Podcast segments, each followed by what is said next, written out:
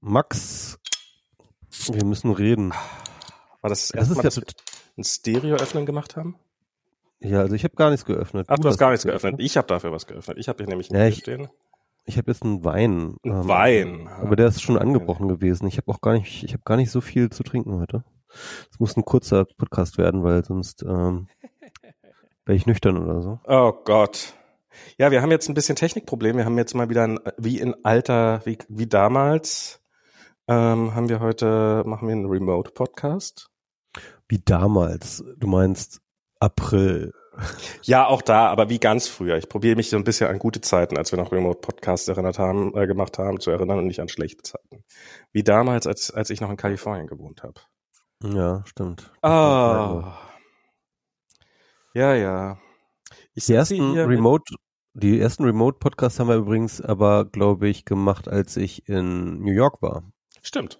2010. Prost. Also vor zehn Jahren haben wir schon Remote-Podcasts gemacht, bevor es cool war. Wir haben schon, genau. Ja, ja, ja. War, war, war, war Remote-Podcast machen jemals uncool? Also ich finde, das war schon immer ziemlich cool. Echt, ja? Ja. Ich habe sogar mit Tim Remote-Podcast schon vorher gemacht. Echt, ja? Ja, wir haben mal als der, ähm, wir haben mal Mobile Max mit als Triple-Ender mit äh, mit mir, mit mit äh, mit Tim und mit oh, jetzt komme ich nicht auf seinen Namen. Manchmal manchmal fehlen mir Namen. Das ist echt ähm, und ähm, Mit dem einen da. mit dem einen da. Und da war Tim war in in Kanada zu diesem, weißt du, als sie diese, dieses Blinkenlights auf diesem Hochhaus gemacht haben. Mhm. Oh, ja, das ist echt lange her. Und ähm, Toronto, ne? Nee, doch, Toronto war das. Ich weiß es ehrlich gesagt nicht mehr.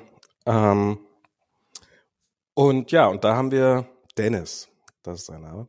Und da haben wir, da haben wir einen Triple-Ender gemacht und da hat jeder lokal aufgenommen und ich weiß noch, dass ähm, das war damals für Tim ein unfassbar schmerzhafter Prozess, das alles wieder zusammenzukriegen, weil die ganzen, weil die ganzen Aufnahmen so extrem auseinandergelaufen waren. Das kann uns nämlich nicht passieren. Das ist nämlich das Geile hier an diesem äh, Zencaster-Ding. Also genau, wir machen das nämlich auch nicht mit Studio Link, sondern mit Zencaster, wo man im Endeffekt wirklich beide Spuren über diesen Dienst ähm, koordiniert und der die sozusagen lokal auf den Rechnern aufnimmt, über, über den Browser allerdings, und dann aber automatisiert hochlädt, sodass man gleich die zwei Spuren dann sozusagen zentral zusammen hat. Und ja, das ist schon ganz Ja. geil. Das ist schon ganz cool, muss ich, muss ich Mhm. zugeben. Relativ neidlos. Ich fänd's cool, wenn man noch einen Livestream hätte. Ich glaube, das haben sie Ja. in einer Pro-Version oder sowas. Nee, so eine Beta haben sie da jetzt, hatten sie eingeblendet. Das ist jetzt so ein Video-Beta. Nee, Video, aber, aber äh, Stream, also Livestream mit äh, Achso, ein Livestream, ah ja. das, das klar, wäre, ja, weil ja. jetzt nehmen wir nur auf, es gibt keinen Livestream. Falls ihr uns äh, am Podcast hört, habt ihr nichts verpasst, weil es gibt Unsere Milliarden Podcast-Hörer und Hörerinnen. Das stimmt, eigentlich, eigentlich Ähm, könnten wir die drei Leute mit einfach dazuhören und sie bitten, ihr Mikrofon zu muten. Im Endeffekt ginge das auch, ja. Könnten wir eventuell sogar Was eigentlich ganz lustig wäre, könnte man so Live-Hörer haben, die dann wir mal ihr Mikrofon so äh, faselt nicht oder irgendwie sowas. Max, wir müssen uns auch noch entschuldigen, weil wir ja auch echt jetzt eine lange Pause Das hatten, stimmt, wir ne? hatten eine ewig, ewig lange Pause. Ich war jetzt, letzte Woche war ich krank. Genau, wir wollten letzte Woche machen, da warst du krank, dann hatten wir davor, die Woche war irgendwas und ständig war irgendwas. Also es war wirklich nicht geplant. Also es war jetzt niemand von uns irgendwie länger im Urlaub oder irgendwie verhindert oder so, so richtig, sondern Haben uns auch nicht Es war verkracht, einfach nur- mal. genau, verkracht haben wir, noch nicht mal verkracht haben wir uns, sondern es war einfach nur Terminfindungsstörung. Ah, ja, wir werden älter, ne? Das Ja. ist jetzt, das ist jetzt langsam so. Ich komme jetzt langsam in dieses Alter, wo man langsam so Wochen im Voraus planen muss, alles. Wobei, das stimmt nicht. Mit Corona braucht man das überhaupt nicht mehr. Da hat man äh, eigentlich mal jeden Abend frei. jeden Abend frei. genau. Ja, so ungefähr. äh, ja, ich war bei, ich war jetzt aber tatsächlich auch ab und zu mal irgendwo auf irgendwelchen Dingen. So, ab und zu mal so ein Geburtstag hier und da, ab und zu mal so ein Treffen hier und dort. Äh, letztens war ich sogar in einem Indoor-Treffen, Okay. Aber wir hatten ähm, Luftfilteranlagen, also so richtig große professionelle Luftfilteranlagen haben wir uns da, äh, hatten die da in die Wohnung gestellt. Waren noch nicht viele Leute, so sechs Leute oder so, Ja. aber das war dann echt irgendwie, also das, ich war auch echt ein bisschen skeptisch, aber es war, habe mich einigermaßen sicher gefühlt durch diese Luftfilteranlagen. Das hat äh, für hat gerade der der Kindergartenvorstand hat es gerade für einen Kindergarten gekauft. Ja, So das ist gut, ja. Und das sollten die einfach mal das Geld in die Hand nehmen und für die ganzen Schulen kaufen. Das ist doch irgendwie total sinnvoll. Ich ehrlich gesagt, also ich habe so ein bisschen, ich habe hab ein bisschen geschluckt, als ich die Kosten für das Ding erfahren habe. Also nicht, dass, dass ich nicht bereit wäre, meinen Anteil da zu leisten, aber es gibt in unserem Kindergarten. Das soll der fucking Staat machen. Ich meine, hallo, ich meine, ich, ich, ich finde das immer so albern, dass man da jetzt irgendwie so kleinlich mit irgendwelchen Kosten ist. ja, Weil der Punkt ist natürlich, die ähm, Pandemie einzuschränken. Ähm, da sparst du so viel Geld. also ich meine, das, das ist fast egal, was du da an Geld reinsteckst, irgendwie um die Pandemie äh, auch nur äh, um ein Drittel zu verringern. Ja, du hast die Kosten mega drin. Ja, also ich fänd, ich fänd's ja mal ganz schön, wenn sie mal irgendwas gemacht hätten im Laufe des Sommers. Ich meine, ich finde das, ich finde das gerade so krass, wie das mit Ansage quasi gegen die Wand läuft. Hm, ja. Ähm, also, da- dass, dass, dass, dass im Herbst die Zahlen wieder steigen, klar, man konnte nicht hundertprozentig wissen, dass das passiert, aber das war von den Leuten, die Ahnung habe, haben die, die, war das immer. Ja. die vorhergesagte Variante. Und es war nur die Frage, wie schlimm kommt's? Okay, und jetzt kommt's halt relativ schlimm. Und das war, das war total offensichtlich. Und dass die Gesundheitsämter jetzt schon wieder überlastet sind. Ich finde, dass Diana meinte das neulich. Die hat äh, gesagt, ja, da rennen gerade ein Haufen äh, arbeitslose Eventorganisatoren sind da draußen, die bekannt dafür sind, dass sie gut darin sind, im Dinge organisieren und Dinge recherchieren und sowas. Und die Gesundheitsämter schaffen das nicht mal für einen Winter lang jetzt irgendwie ein paar Leute einzustellen und denen mal irgendwie Verträge zu geben für eine gewisse Zeit lang oder sowas. Also so wie ich das verstanden habe, ist das aber auch so ein bisschen das Problem, ähm, dass die halt nicht genug qualifiziertes Personal haben. Und äh, klar, da kann man dann sagen, dann hättet ihr halt ähm, in Schulungsmaßnahmen investieren müssen Ja. und äh, solche Sachen, aber ähm, das ist natürlich, das braucht dann natürlich auch ganz lange Vorlauf.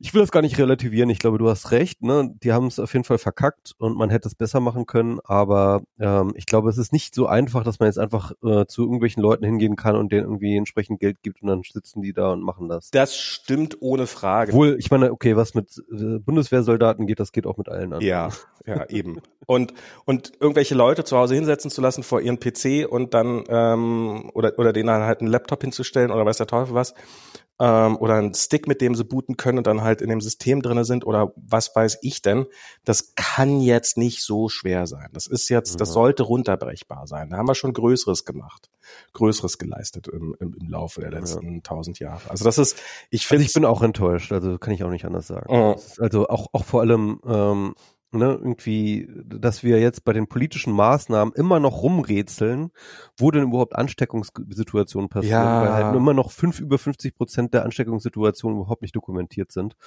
Und äh, das RKI oder vielleicht äh, das dokumentiert ist, aber das RKI die Zahlen nicht hat oder nicht aufbereitet oder wie auch immer. Also ich finde ehrlich gesagt, das RKI, das geht mir echt auf den, auf den Sack. Die, die, die, die scheinen echt eine sehr, sehr, sehr also ich- we- weißt du, ich, ich habe ich hab das so das Gefühl gehabt am Anfang der Pandemie, war das RKI das allererste Mal so richtig, das er, also stell dir vor, wie so eine, so eine Behörde, die halt irgendwann kreiert wurde für genau diesen einen Ja. Zeitpunkt. Ja. Und im Endeffekt die ganze Zeit über nur so einen Dornröschenschlaf gehalten hat und so ein bisschen ähm, irgendwie so Hintergrund, Forschung, dies, das und sich damit so gerechtfertigt hat. Und dann kommt der Ernstfall. Ja. und, und es weiß überhaupt nicht, was seine Aufgabe ist. Weil das, das ist nämlich das, was eigentlich ähm, ähm, mir, mir was relativ klar wurde, ist, dass das RKI im Endeffekt eine Big Data Behörde ist. Mhm. Das ist, das ist der Ort, an dem alle Daten zusammenlaufen zur Pandemie und ähm, äh, aufbereitet, koordiniert und bereitgestellt werden. Und und ich habe das Gefühl, das gesamte Personal hat das bisher, hat das immer noch nicht begriffen, dass sie das sind. Oder dass, dass das ihre Aufgabe ist. Ja, ja, das ist so ein bisschen, also ich, ich finde ja zum Beispiel, jetzt habe ich äh, hier äh, UKW gehört, hier unsere kleine Welt mit Pavel Richter, der sich, der sich darüber beschwert hat, dass damals haben sie ja diesen offenen Brief der Data Scientists und der Datenjournalisten an das RKI, was mit ja relativ konkreten Vorstellungen und Vorschlägen und das war ja auch alles nicht übertrieben, was sie sich haben dann wünschen würden. reagiert Da haben die nicht mal, die haben bis heute Ja. wohl nicht mal darauf reagiert. Ja. So, wo ich so denke, so, was, was, was, was haltet ihr denn für eure Aufgabe? Das ist doch, ist doch jetzt wirklich nicht zu viel verlangt, wenn dann, wenn dann so eine, so eine, so eine sehr sachliche, sehr, sehr pragmatische Forderung kommt und, oder ein Wunsch, besser gesagt, wenigstens mal zu sagen, vielen Dank, wir finden es sehr gut, dass jemand diese Daten tatsächlich auswertet und wir werden probieren zu machen, was zu machen ist. Wenigstens das hätte man doch mal machen können. Aber es ist, es ist, ähm, also und jetzt sind wir in der Situation, dass die ganzen Maßnahmen, die die Regierung beschließt, erstens nicht wahnsinnig gut durchdacht sind oder ja. beziehungsweise sich nicht wahnsinnig gut auf Daten stützen. Und zweitens, ähm, dass sie deswegen auch gleich wieder einkassiert werden, so vor Gericht, weil einfach gesagt wird, ja, Moment mal, dafür muss man, also das ist jetzt schon Leg doch mal, dass es notwendig die man, ist. Die, die man schon mal irgendwie auch begründen muss, ne? Ja. Und aber, aber begründen, also ich, ich will die Maßnahmen jetzt gar nicht im Einzeldetail diskutieren. Da gibt es sicherlich irgendwie besser begründbares oder nicht besser begründbares. Aber, aber dass wir halt nicht mal die Möglichkeit haben, wirklich vernünftige Be äh, Begründungen zu finden, einfach weil ähm, die Daten immer noch nicht bereitgestellt werden ja. für den Scheiß. Ja, das ist wirklich frustrierend. Ja, also es ist, ähm, ist ich, ich weiß nicht, es war offensichtlich war die Hoffnung da, dass alles ähm, das alles schon irgendwie, das schon, das, das sich schon irgendwie von alleine erledigt. Ich habe also mit den auch mit den Schulen, das ist so so die die Schulen wieder aufzumachen. Ja, und hab, was was was erwartet ihr denn? Was erwartet ihr denn, was bei rauskommt, wenn man die Schüler einfach einfach so als ob nichts passiert wäre in den Unterricht setzt? Was was was was soll denn bei rumkommen? Und ja. ähm, und ich ich finde das so an so und das das ist gerade also es ist ich ich habe neulich nochmal drüber nachgedacht was damals unsere Prophezeiung war was was so passieren wird. Und ich bin ein bisschen erschreckt wie wie wie wie recht ich hatte nämlich äh, ja wenn es dann wieder hochgeht dann sind wir nicht vorbereitet sondern sind alle ausgelutscht und sagen naja ist doch bisher auch gut gegangen. Und das ist genau das was ich sehe. So im März um die Zeit sind wir alle zu Hause geblieben die Straßen waren leer gefegt niemand war draußen. Ähm, und jetzt ich bin vorgestern noch mal spazieren gewesen oder vor ein paar Tagen noch mal spazieren gewesen. Die Kneipen waren randvoll, als ob nichts wäre. Ähm, ich war neulich, waren wir irgendwie an einem an, ähm, am, am, am Müggelsee da in Neu, wie heißt es? Neu Amsterdam, nicht Neu Amsterdam, Neu, egal. Ähm, ähm, Neu Amsterdam hieß New York mal früher. Stimmt, das war nicht Neu Amsterdam, aber irgendwas mit Klein Holland oder sowas. Ähm, und da war äh, da hättest du nicht gemerkt, dass irgendeine Pandemie draußen ist, wenn nicht irgendwie äh, die Kellner so ein bisschen so lieblos äh, sich eine, die Maske und das Kinn geklemmt hätten. Also es war wirklich, da, da, da war einfach nichts da und das, das erlebe ich halt immer öfter, hier zumindest in Berlin, dass so, also ich, ich achte drauf und ich setze mich halt immer raus und sowas und wir gehen nicht ins Restaurant rein.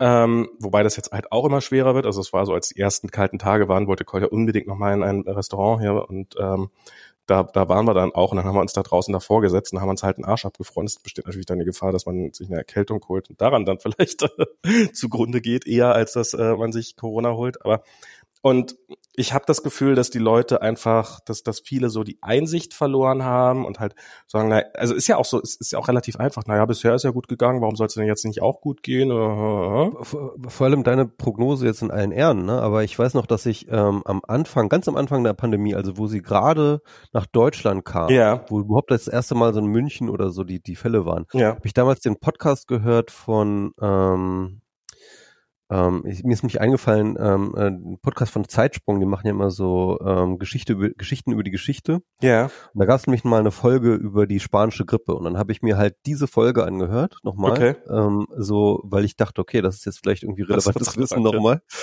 Und da wurde es einfach mal ganz klar beschrieben. Also das war alles natürlich äh, vor Pandemiezeiten auf, äh, aufbereitet. Das war ging wirklich um die spanische Grippe ganz normal. Und dann halt einfach, ja, wie halt am Anfang ähm, die erste Welle reinkrachte und ähm, die Leute dann halt echt irgendwie schockschwere Not, dann halt irgendwie Maßnahmen beschlossen haben, das dann zum Sommer hin wieder abgeflaut ist und alle Leute dachten, yeah, wir haben es besiegt und dann halt yippie, yippie, yay. Und dann halt bam, kommt der Herbst, bam, kommt der äh, Winter und die äh, Kurve ist nochmal äh, dreimal so steil, ja, irgendwie und dreimal so hoch in der Amplitude. Und äh, die zweite Welle war die einfach die richtig krasse, so, ja. Und, und da habe ich mir schon gedacht, fuck, das wird auch so werden, ne? Mhm. Und, ähm, Und im Endeffekt, ähm, ja, also es ist, es wiederholt sich die Geschichte. Und das ist so, das ist auch so frustrierend, weil, weil vor 100 Jahren haben die Leute schon den gleichen Scheiß und den gleichen Denkfehler gemacht, ja, sich irgendwie im Sommer dann sicher zu fühlen und äh, und dann irgendwie äh, es locker sein zu lassen und äh, es dann richtig, dann ist richtig im, erst in der zweiten Welle so richtig zu verkacken. Und äh, wir machen es wieder genauso. Und das ist, das ist so die Menschheit, ja. Und, und, und wenn du das jetzt irgendwie, diese Erfahrung applizierst auf den Klimawandel, dann echt gute Nacht. Naja, also ich, ich, ich, muss, ich muss allerdings auch sagen, es gibt ein paar Sachen, über die ich doch im Großen und Ganzen ganz positiv überrascht bin. Also ich finde es zum Beispiel, ich habe es nicht für möglich gehalten, dass wir hier Masken tragen würden. Ich hielt es, ich habe es ich hab's gehofft, dass es möglich ist, aber ich habe es nicht für möglich gehalten. Und es gibt, klar, es gibt Widerstände dagegen, es gibt Leute, die das nicht mögen, es gibt Leute, die das für irgendeine Verschwörung halten. Aber man muss doch einfach mal sagen, der größte Teil der Bevölkerung, so wenn man zumindest hier im Prenzlauer Berg, ich weiß nicht, wie es woanders ist, aber so durch Geschäfte geht, was ich jetzt nicht sonderlich oft mache, wenn man irgendwie die Leute, wenn man, wenn ich so sehe an der Kreuzung hier um die Ecke, wenn die Leute aus der Straßenbahn ein- oder aussteigen, dann haben die eigentlich immer Masken auf. Und das finde ich, das finde ich zum Beispiel ist was, was ich für nicht möglich gehalten hätte am Anfang der Pandemie. Und ähm, so im Großen und Ganzen ähm, ja, die Corona-App könnte ruhig mehr Nutzer haben, ähm, wäre echt mal okay, aber ähm, sie haben doch relativ viele Nutzer und so. Und ich habe schon das Gefühl, dass das eigentlich relativ gut funktioniert.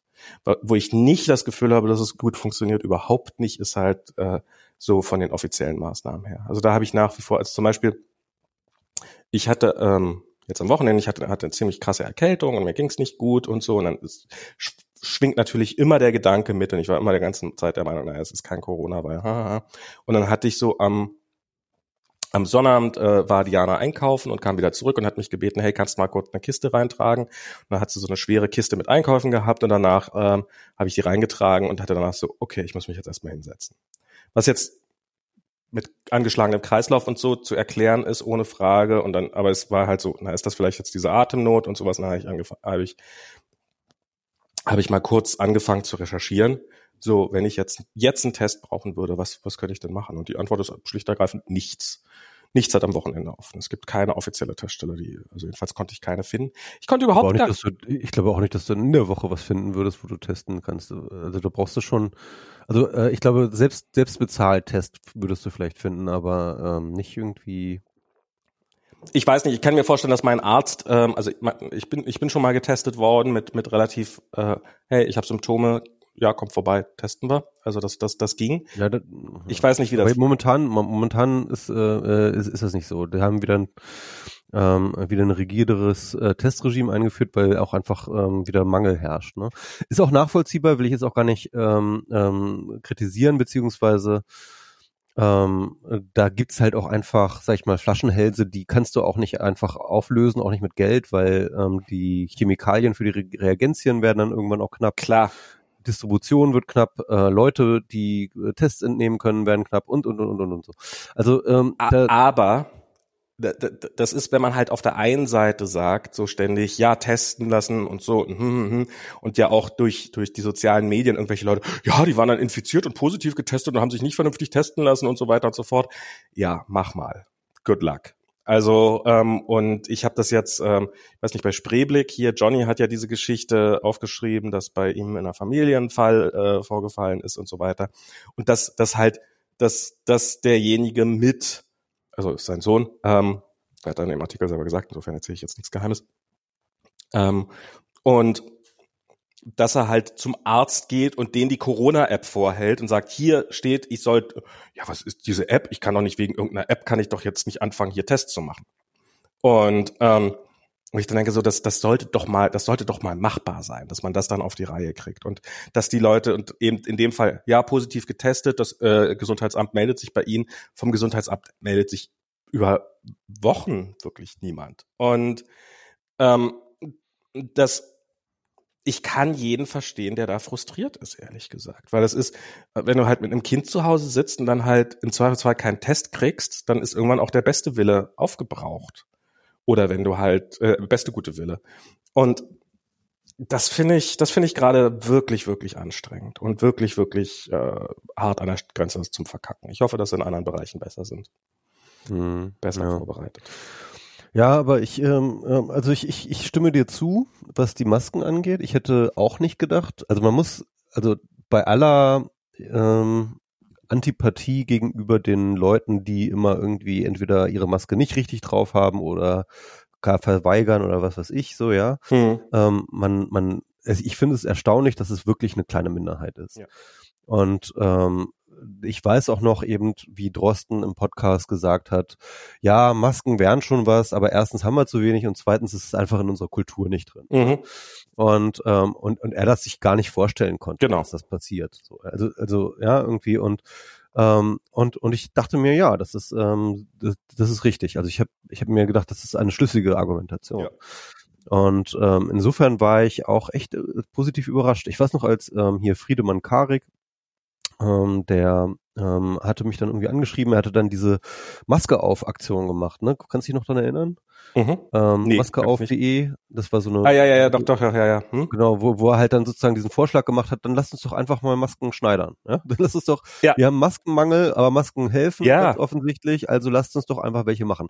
So, dann einfach eine Webseite gemacht, hier äh, ähm, äh, mit, mit verschiedenen Videos, wie man halt solche Dinger machen kann. Da kursierte ja auch schon eine Menge.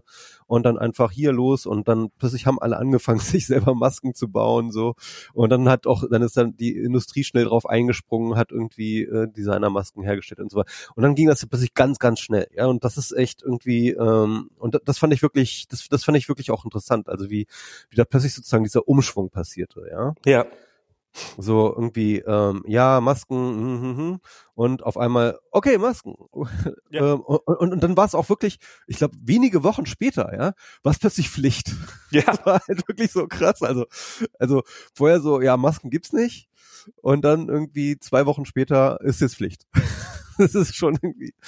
Und ähm, äh, das muss man schon sagen, das, das hat mich auch echt erstaunt. Äh, Und das, das und, und bei allem Ärger muss man, glaube ich, sich diese, dieser ähm, ähm, diese eigentliche Unwahrscheinlichkeit ähm, doch irgendwie noch im Hinterkopf behalten, die das eigentlich bedeutet. Und das zweite ist äh, mit der Corona-Warn-App, ähm, ja, also ähm, ich finde ja im Gegenteil erstens, dass sie nicht gut funktioniert und zweitens, Ja, dass ihre okay. Installed Base ähm, ähm, und zweitens, dass die ihre Installed Base äh, trotzdem extrem hoch ist. Ja, genau, genau. Also- Das, so, genau so sehe ich es auch. Also, Also ich sag ähm, nicht, ich sag nicht mehr, dass die App gut ist. Ich, also das ist äh, Ja, ja. Und das ist auch so eine Sache. Also das, äh, der, der Henning Tillmann hatte dann äh, einen guten Artikel im Spiegel Online, der hat das ja sowieso sehr eng ähm, verfolgt, diese ganze App-Geschichte immer.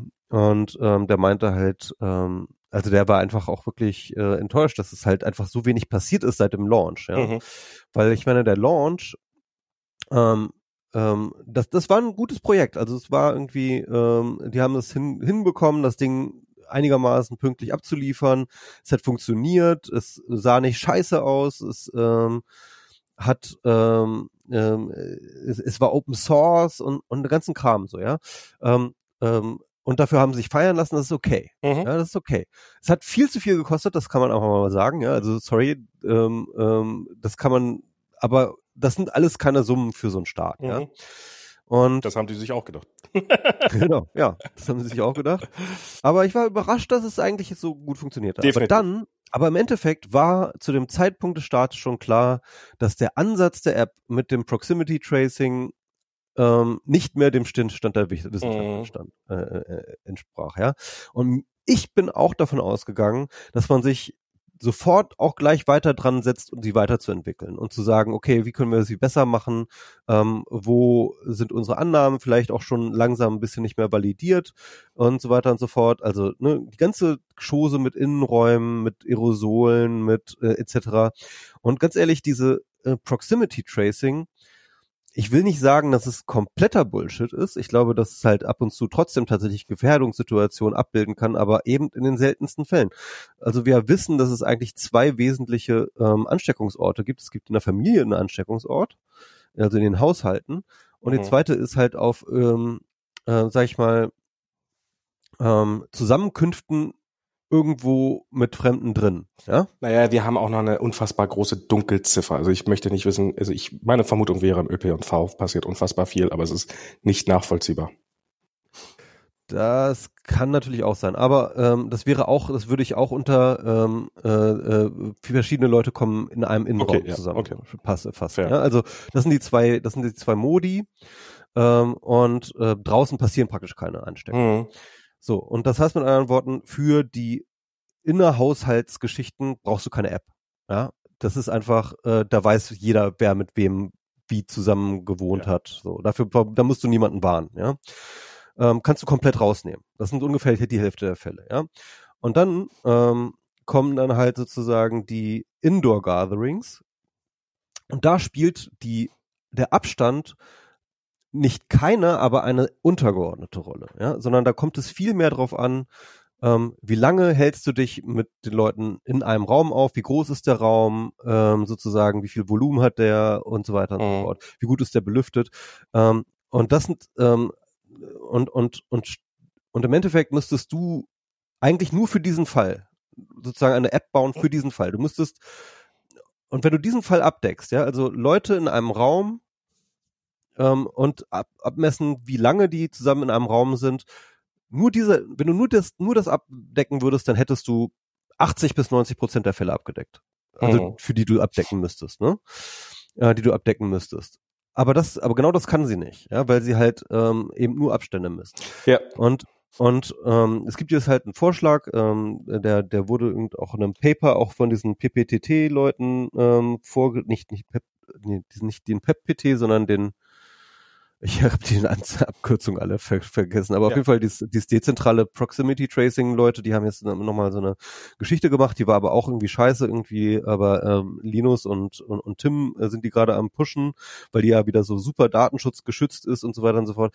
Da ist dann halt so die Idee, ähm, dass du irgendwie einen ähm, QR-Code scannst, äh, sozusagen auf, auf deinem, äh, dass du sozusagen, du kannst für eine Veranstaltung, wo Leute zusammenkommen, einen QR-Code generieren und dann können andere Leute sich über diesen QR-Code können den scannen ne, mit ihrer App.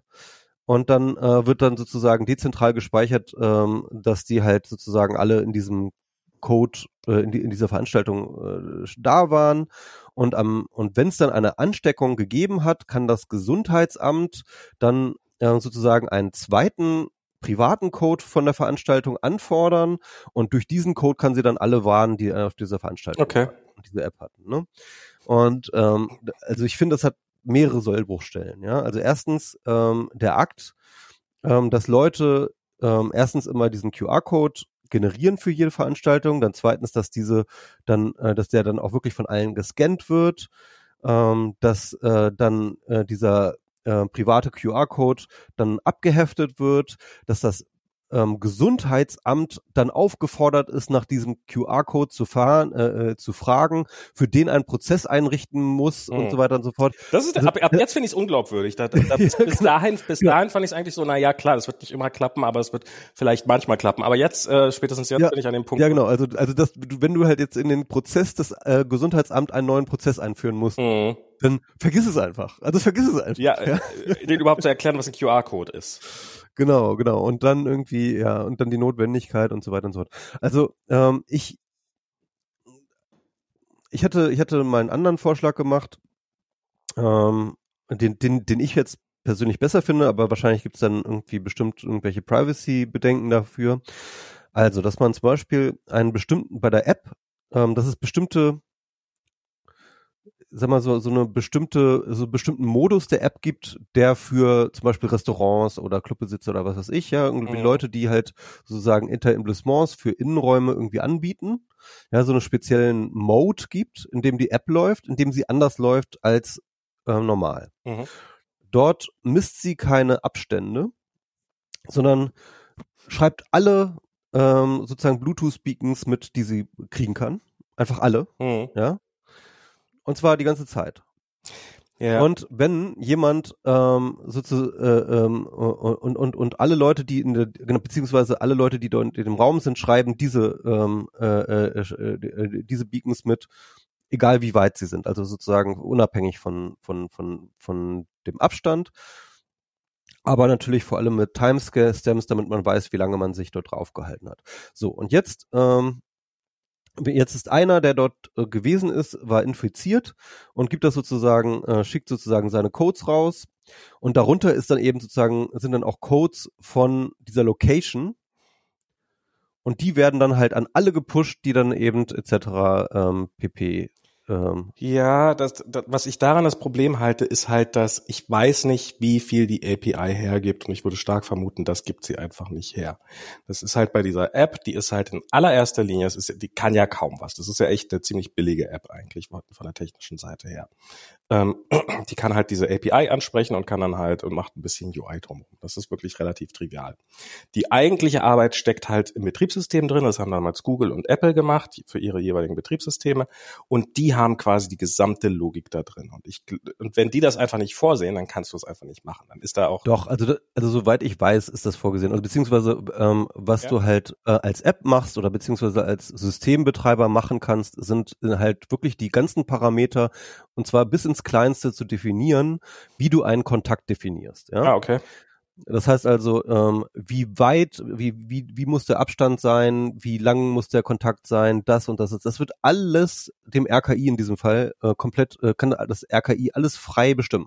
Okay. Das heißt mit anderen Worten, die können auch äh, sozusagen, ähm, also was sie halt, was es halt nicht gibt, ist natürlich so ein, keine Ahnung, so ein Bit zu sagen, ich bin jetzt ein Location Beacon, ja. Mhm. Und ähm, äh, aber das könnte man vielleicht irgendwie mit einem anderen Worker, das, das kann man in der App, glaube ich, reinpacken. Ne? Das ist nicht im Framework, das braucht man nicht im Framework. Mhm. Und dann und dann kann man eben ähm, äh, dieser spezifischen Instanz der App dann eben andere Parameter ähm, geben oder oder für diese App andere Parameter definieren da gibt es auch ein paar frei definierbare ähm, äh, äh, Parameter, die man da mitschicken kann. Also, also, ich, also ich halte das definitiv für möglich, dass man das machen kann. Also also ja, das kannst du für möglich halten. Das heißt, dass also ich weiß es schlicht und ergreifend nicht, was da geht. Ich müsste mich mal mit der API beschäftigen. Kann natürlich sein, dass irgendjemand immer noch irgendwelche guten Tricks hat und so weiter und so fort. Ähm, aber ich finde, ich finde ja auch, ich finde ja so, so andere Sachen, so in Cafés zum Beispiel, so dieses, ähm, ich gehe halt in irgendein Café rein, ähm, und muss dann halt irgendeinen QR-Code scannen, um mich dann da halt anzumelden bei dem Café. Und ich habe äh, Cafés erlebt, wo man dann halt quasi sein, seine Adresse und Vorname, Nachname, alle Daten angeben muss, was ich einfach so, ich trinke hier gerade einen Kaffee, ich habe jetzt, sorry, mache ich nicht.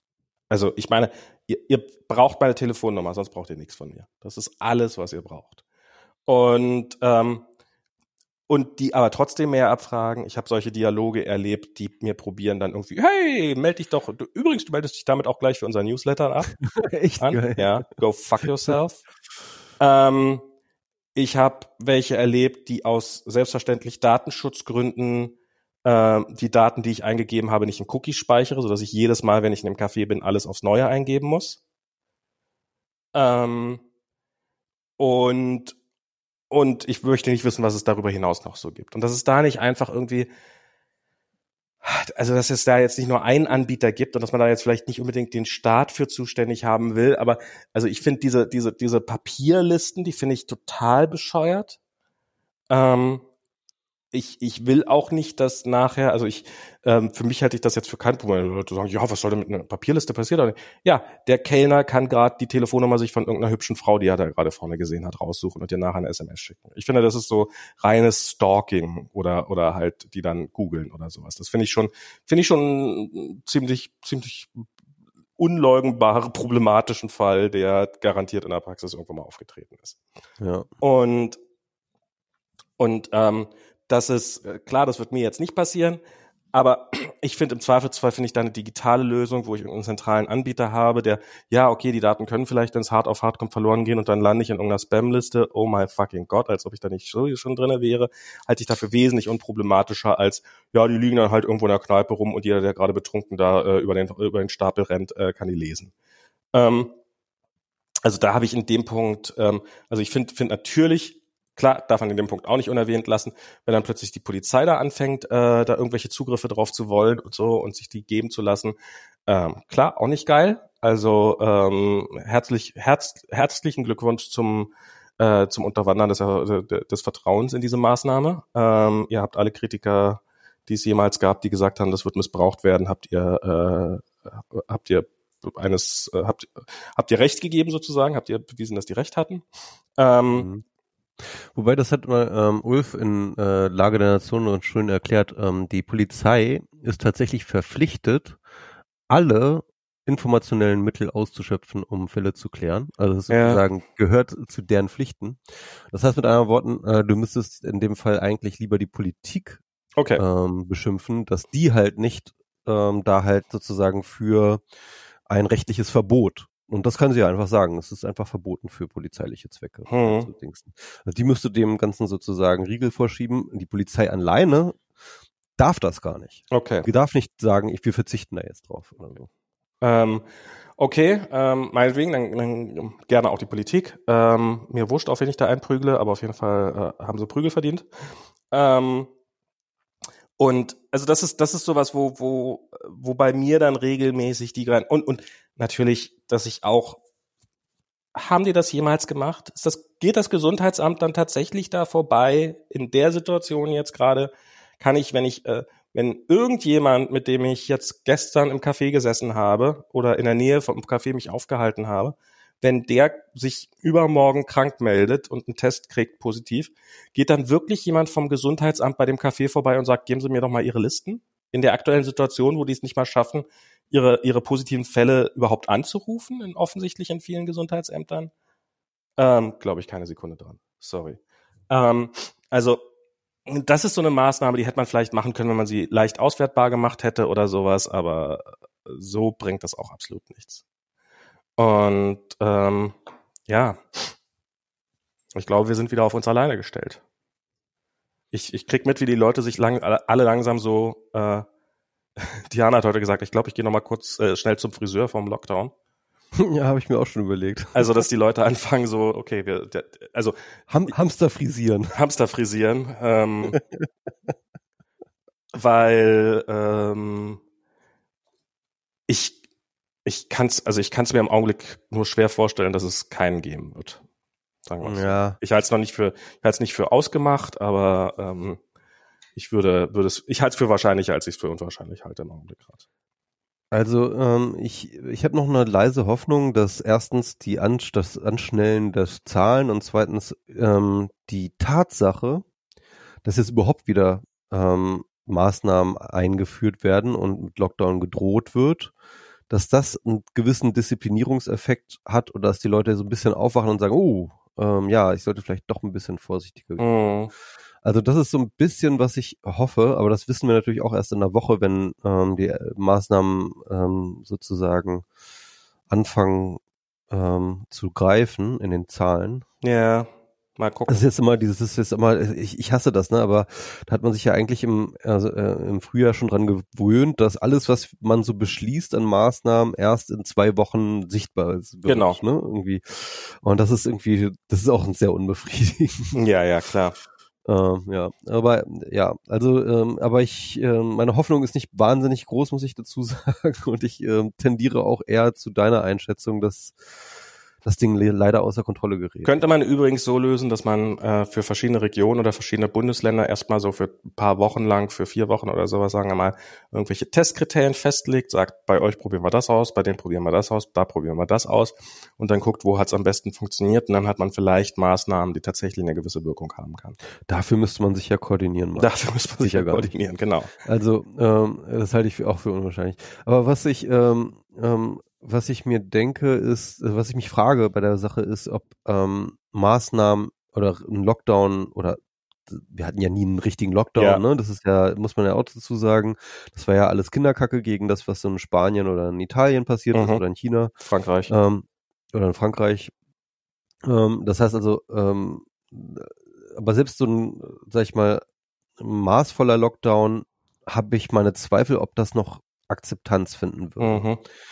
Das hängt davon ähm, ab, wie ähm, schlimm die Situation ist. Weil ich glaube, die Leute hatten halt im, im, Früh, im Frühjahr hatten ja sie halt Angst. Ja. ja. Und ich glaube, ein Großteil der Leute hat die Angst verloren. Mhm. So. Und zwar über den Sommer auch mit irgendwie, ja, hier mal ein Risiko eingehen, da ein Risiko, ach, das geht doch ganz gut, hier nochmal ein Risiko mit eingehen.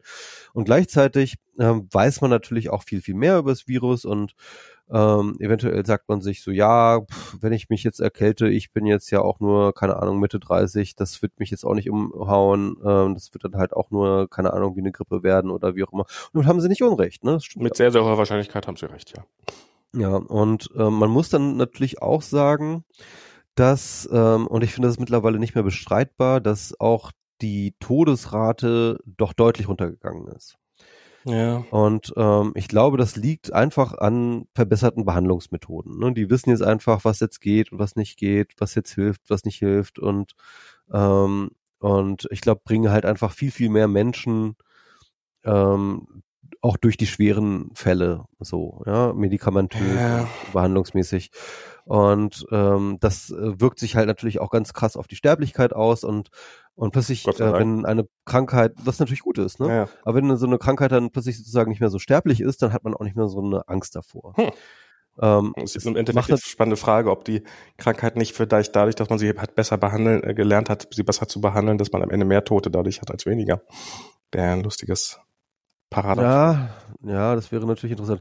Ähm, äh, die Argumentation dagegen wäre natürlich zu sagen, ähm, wir müssen unser Gesundheitssystem schützen, wir müssen die Hospitalisierung ähm, gering halten und äh, da gucken, dass dann die Intensivstationen nicht überlastet sind. Und ähm, und das ist äh, und das ist natürlich, ähm, das hängt dann eben nicht an der Todesrate, sondern an anderen mhm. Faktoren, ähm, die eben nicht gelöst sind. Außer dass vielleicht eventuell die krank, die Krankenhaus, die Hospitalisierungszeit sozusagen ähm, der Krankheit ähm, geringer ist, sodass Leute schneller entlassen werden und dann ja, im Zweifelsfall ist sie länger. Einen toten Patient kann man relativ schnell rausschieben, wohingegen ein äh, überlebender Patient muss erstmal genesen. Aber selbst bei den Hospitalisierten war die to waren die Toten da, dann doch auch eher die Ausnahme als die Regel. Ja, Egal. Aber auf jeden Fall. Naja, ab einer gewissen Position spätestens, ich weiß nicht, bei, bei, den, bei den Hospitalisierten war die Todesrate schon ziemlich hoch. Da war die irgendwie bei 10 Prozent oder sowas. Ja, vielleicht sogar bei 20. oder so. Ja, also irgendwie, ich glaube, ich glaube auf jeden Fall, ja. Irgendwie, ja. also, ja, das Oder ist. Ich glaube, ich glaube, glaub 20 Prozent bei den intensiv Hospitalisierten. Kann sein, ja. Ich, ich, ich weiß die ja. Zahlen auch nicht mehr. Ich find's halt ich finde es halt interessant oder interessant. Also ich meine, das ist ja, äh, die Toten sind ja nicht die gesamte Story, sondern es ist ja die, die, wie lange hat die, also ähm, wie viele Fälle hört man, die auch Wochen, Monate lang später noch äh, echte Probleme haben, also auch jüngere Leute, eben unser, also jünger im Sinne von unser Alter, 40, Mitte 40. Ähm, wir müssen sowas jetzt mal dazu sagen, Max. wir sind nicht mehr die jüngeren Leute. Die, das ist definitiv. Stell dir vor, du musst, du redest von jüngeren Leuten und meinst dich gar nicht mehr mit. du, das ich schon seit einiger Zeit nicht mehr. und es wundert mich ein bisschen, dass der das jetzt das erste Mal passiert. Nein, das passiert mir nicht das erste Mal, aber es ist jetzt gerade wieder so einer von diesen So ein bisschen so, stell dir vor, es ist Krieg und keiner geht hin. hm. Geht weiter. Noch geht's weiter. Ja, also das ist so diese, diese, diese Krankheitsverläufe, die ja, und ich frage mich auch zum Beispiel, naja, ähm, ja, okay, von den, von den Todeszahlen her sind jüngere Leute wirklich quasi gar nicht dabei. Aber wie sieht das denn aus so äh, in, in den Todesfallzahlen für die unter 30-Jährigen? Wie viel, wie viel Prozent der Tode sind denn, also ich meine, das sind halt Leute, die normalerweise sowieso nicht, zum Glück nicht äh, sterben, sondern noch ein langes, langes Leben vor sich haben. Und wenn dann so eine Krankheit mal eben dein Risiko in diesem Jahr zu sterben mal eben verhundertfacht oder sowas, dann mag das immer noch ein relativ geringes Risiko sein, äh, so in absoluten Zahlen, aber es ist natürlich trotzdem was, was man vielleicht nicht gerade ganz dringend jetzt unbedingt mitnehmen will. Ähm, das will ich auch nicht, ja. Und da, das ist die eine Frage, die ich mir daran stelle. Und dann halt diese, diese, äh, wie, wie schlimm sind denn jetzt diese Langzeitfolgen? Klar, Langzeitfolgen zeichnen sich dadurch aus, dass sie über eine lange Zeit auftreten und die Krankheit gibt's noch nicht so lange. Ähm, aber davon hört man immer, hört man relativ wenig. Und dann ist natürlich auch gerne mal klar, das sind dann auch, also ich meine, da gibt's die ganz, ganz, ganz, ganz schlimmen ähm, äh, Einzelfälle, die dann wirklich irgendwie, also die ganz, ganz schlimm sind, die, die tot sind. Äh, und es gibt da natürlich, muss man da die Frage stellen, klar, an, einer, an, einer, an irgendwelchen anderen Krankheiten ist die Gefahr auch sehr, sehr hoch oder ist, vielleicht sogar deutlich höher, dass man da, dass man da lebenslange Folgen von hat. Ist das denn, oder ist das denn, wie, wie groß ist denn dafür das Risiko bei Covid-19? Und ähm, das finde ich sind so, so Fragen, die, die, die im die relativ wenig Beachtung finden. Man schielt immer auf die Todeszahlen, weil das ist halt so eine relativ feste Zahl, wobei das natürlich auch nicht ganz so einfach ist, wie man glaubt immer. Ähm, spätestens wenn die Gesundheitsämter und die entsprechend so überlastet sind, dass weil die Zahl der Toten einfach so hoch, dass sie gar nicht, gar nicht mehr überprüfen kann, woran die Leute gestorben sind, dann fällt es schwer. Ähm, und das zum Beispiel in New York gab es diese Situation ja durchaus. Ähm, und aber also dieses bloß weil es weniger tödlich ist, ähm, jetzt alles ähm, alles einzustellen, halte ich jetzt auch für einen falschen Gedanken. Ich finde das interessant. Ähm, also äh, was mir immer, was mir eigentlich von Anfang an aufgefallen ist, aber interessanterweise immer noch auffällt, ist, ähm, wenn man mal den epidemiologischen Diskurs anschaut in Deutschland, Europa, auch in den USA und so weiter und so fort, gibt's halt immer wieder auch diese Einzelstimmen zumindest, die halt sagen so, ja, ähm, wir müssen das alles durch seuchen lassen. So mhm. hilft ja alles nichts. Jetzt kommt die zweite Welle, da würden also, wird eh nicht, äh, und so weiter und so fort. Okay. Und, und wir müssen so natürliche Herdenimmunität. Das ist ja nicht irgendwie eine Crackpot-Meinung nur von irgendwelchen Covid-Spinnern, ne? Sondern es gibt ja zum Beispiel der Streeck, ja, der ist ja auch so ein bisschen so mhm. Richtung. Ähm, oder ähm, ähm, oder eben äh, der, der Tengel da in, ähm, äh, in Schweden ähm, und ja, in den USA gibt's auch einige von diesen Stimmen. Und das sind, das sind halt auch Epidemiologen. Und letztens habe ich auch ein Interview gelesen mit irgendwie einem Chef-Epidemiologen von, keine Ahnung, der EU oder so einer EU-Institution, Gesundheitsorganisation oder sowas war das. Der hat das auch so vertreten. Und dann denke ich mir, und dann, dann, dann schaue ich mir aber halt zum Beispiel mal ähm, so nach Asien, ja. Hm. Gehst du halt so nach ähm, Japan oder nach China oder nach ähm, Vietnam oder Südkorea oder was weiß ich oder oder Taiwan. Ähm, da würde niemals jemand so eine überhaupt an die Idee äußern. also auch in, in, dem fachlichen Diskurs nicht. Ja, der wäre komplett verbrannt. Die gucken ja jetzt schon auf unser Flatten the Curve mhm. und denken, wir sind komplett bescheuert, ja. dass wir, äh, dass wir das äh, äh, Virus da halt immer noch irgendwie noch nicht, äh, noch noch noch nicht äh, unter Kontrolle haben. Und ähm, äh, und deren Ansatz ist halt ne, irgendwie Suppression. Mhm. Und da hatten wir ja schon auch tausendmal drüber diskutiert. Ähm, und ich habe mittlerweile eingesehen, dass das wahrscheinlich äh, in seiner Rigidität ähm, nicht zu machen ist, im politisch, sozusagen politisch nicht zu machen ist in Deutschland.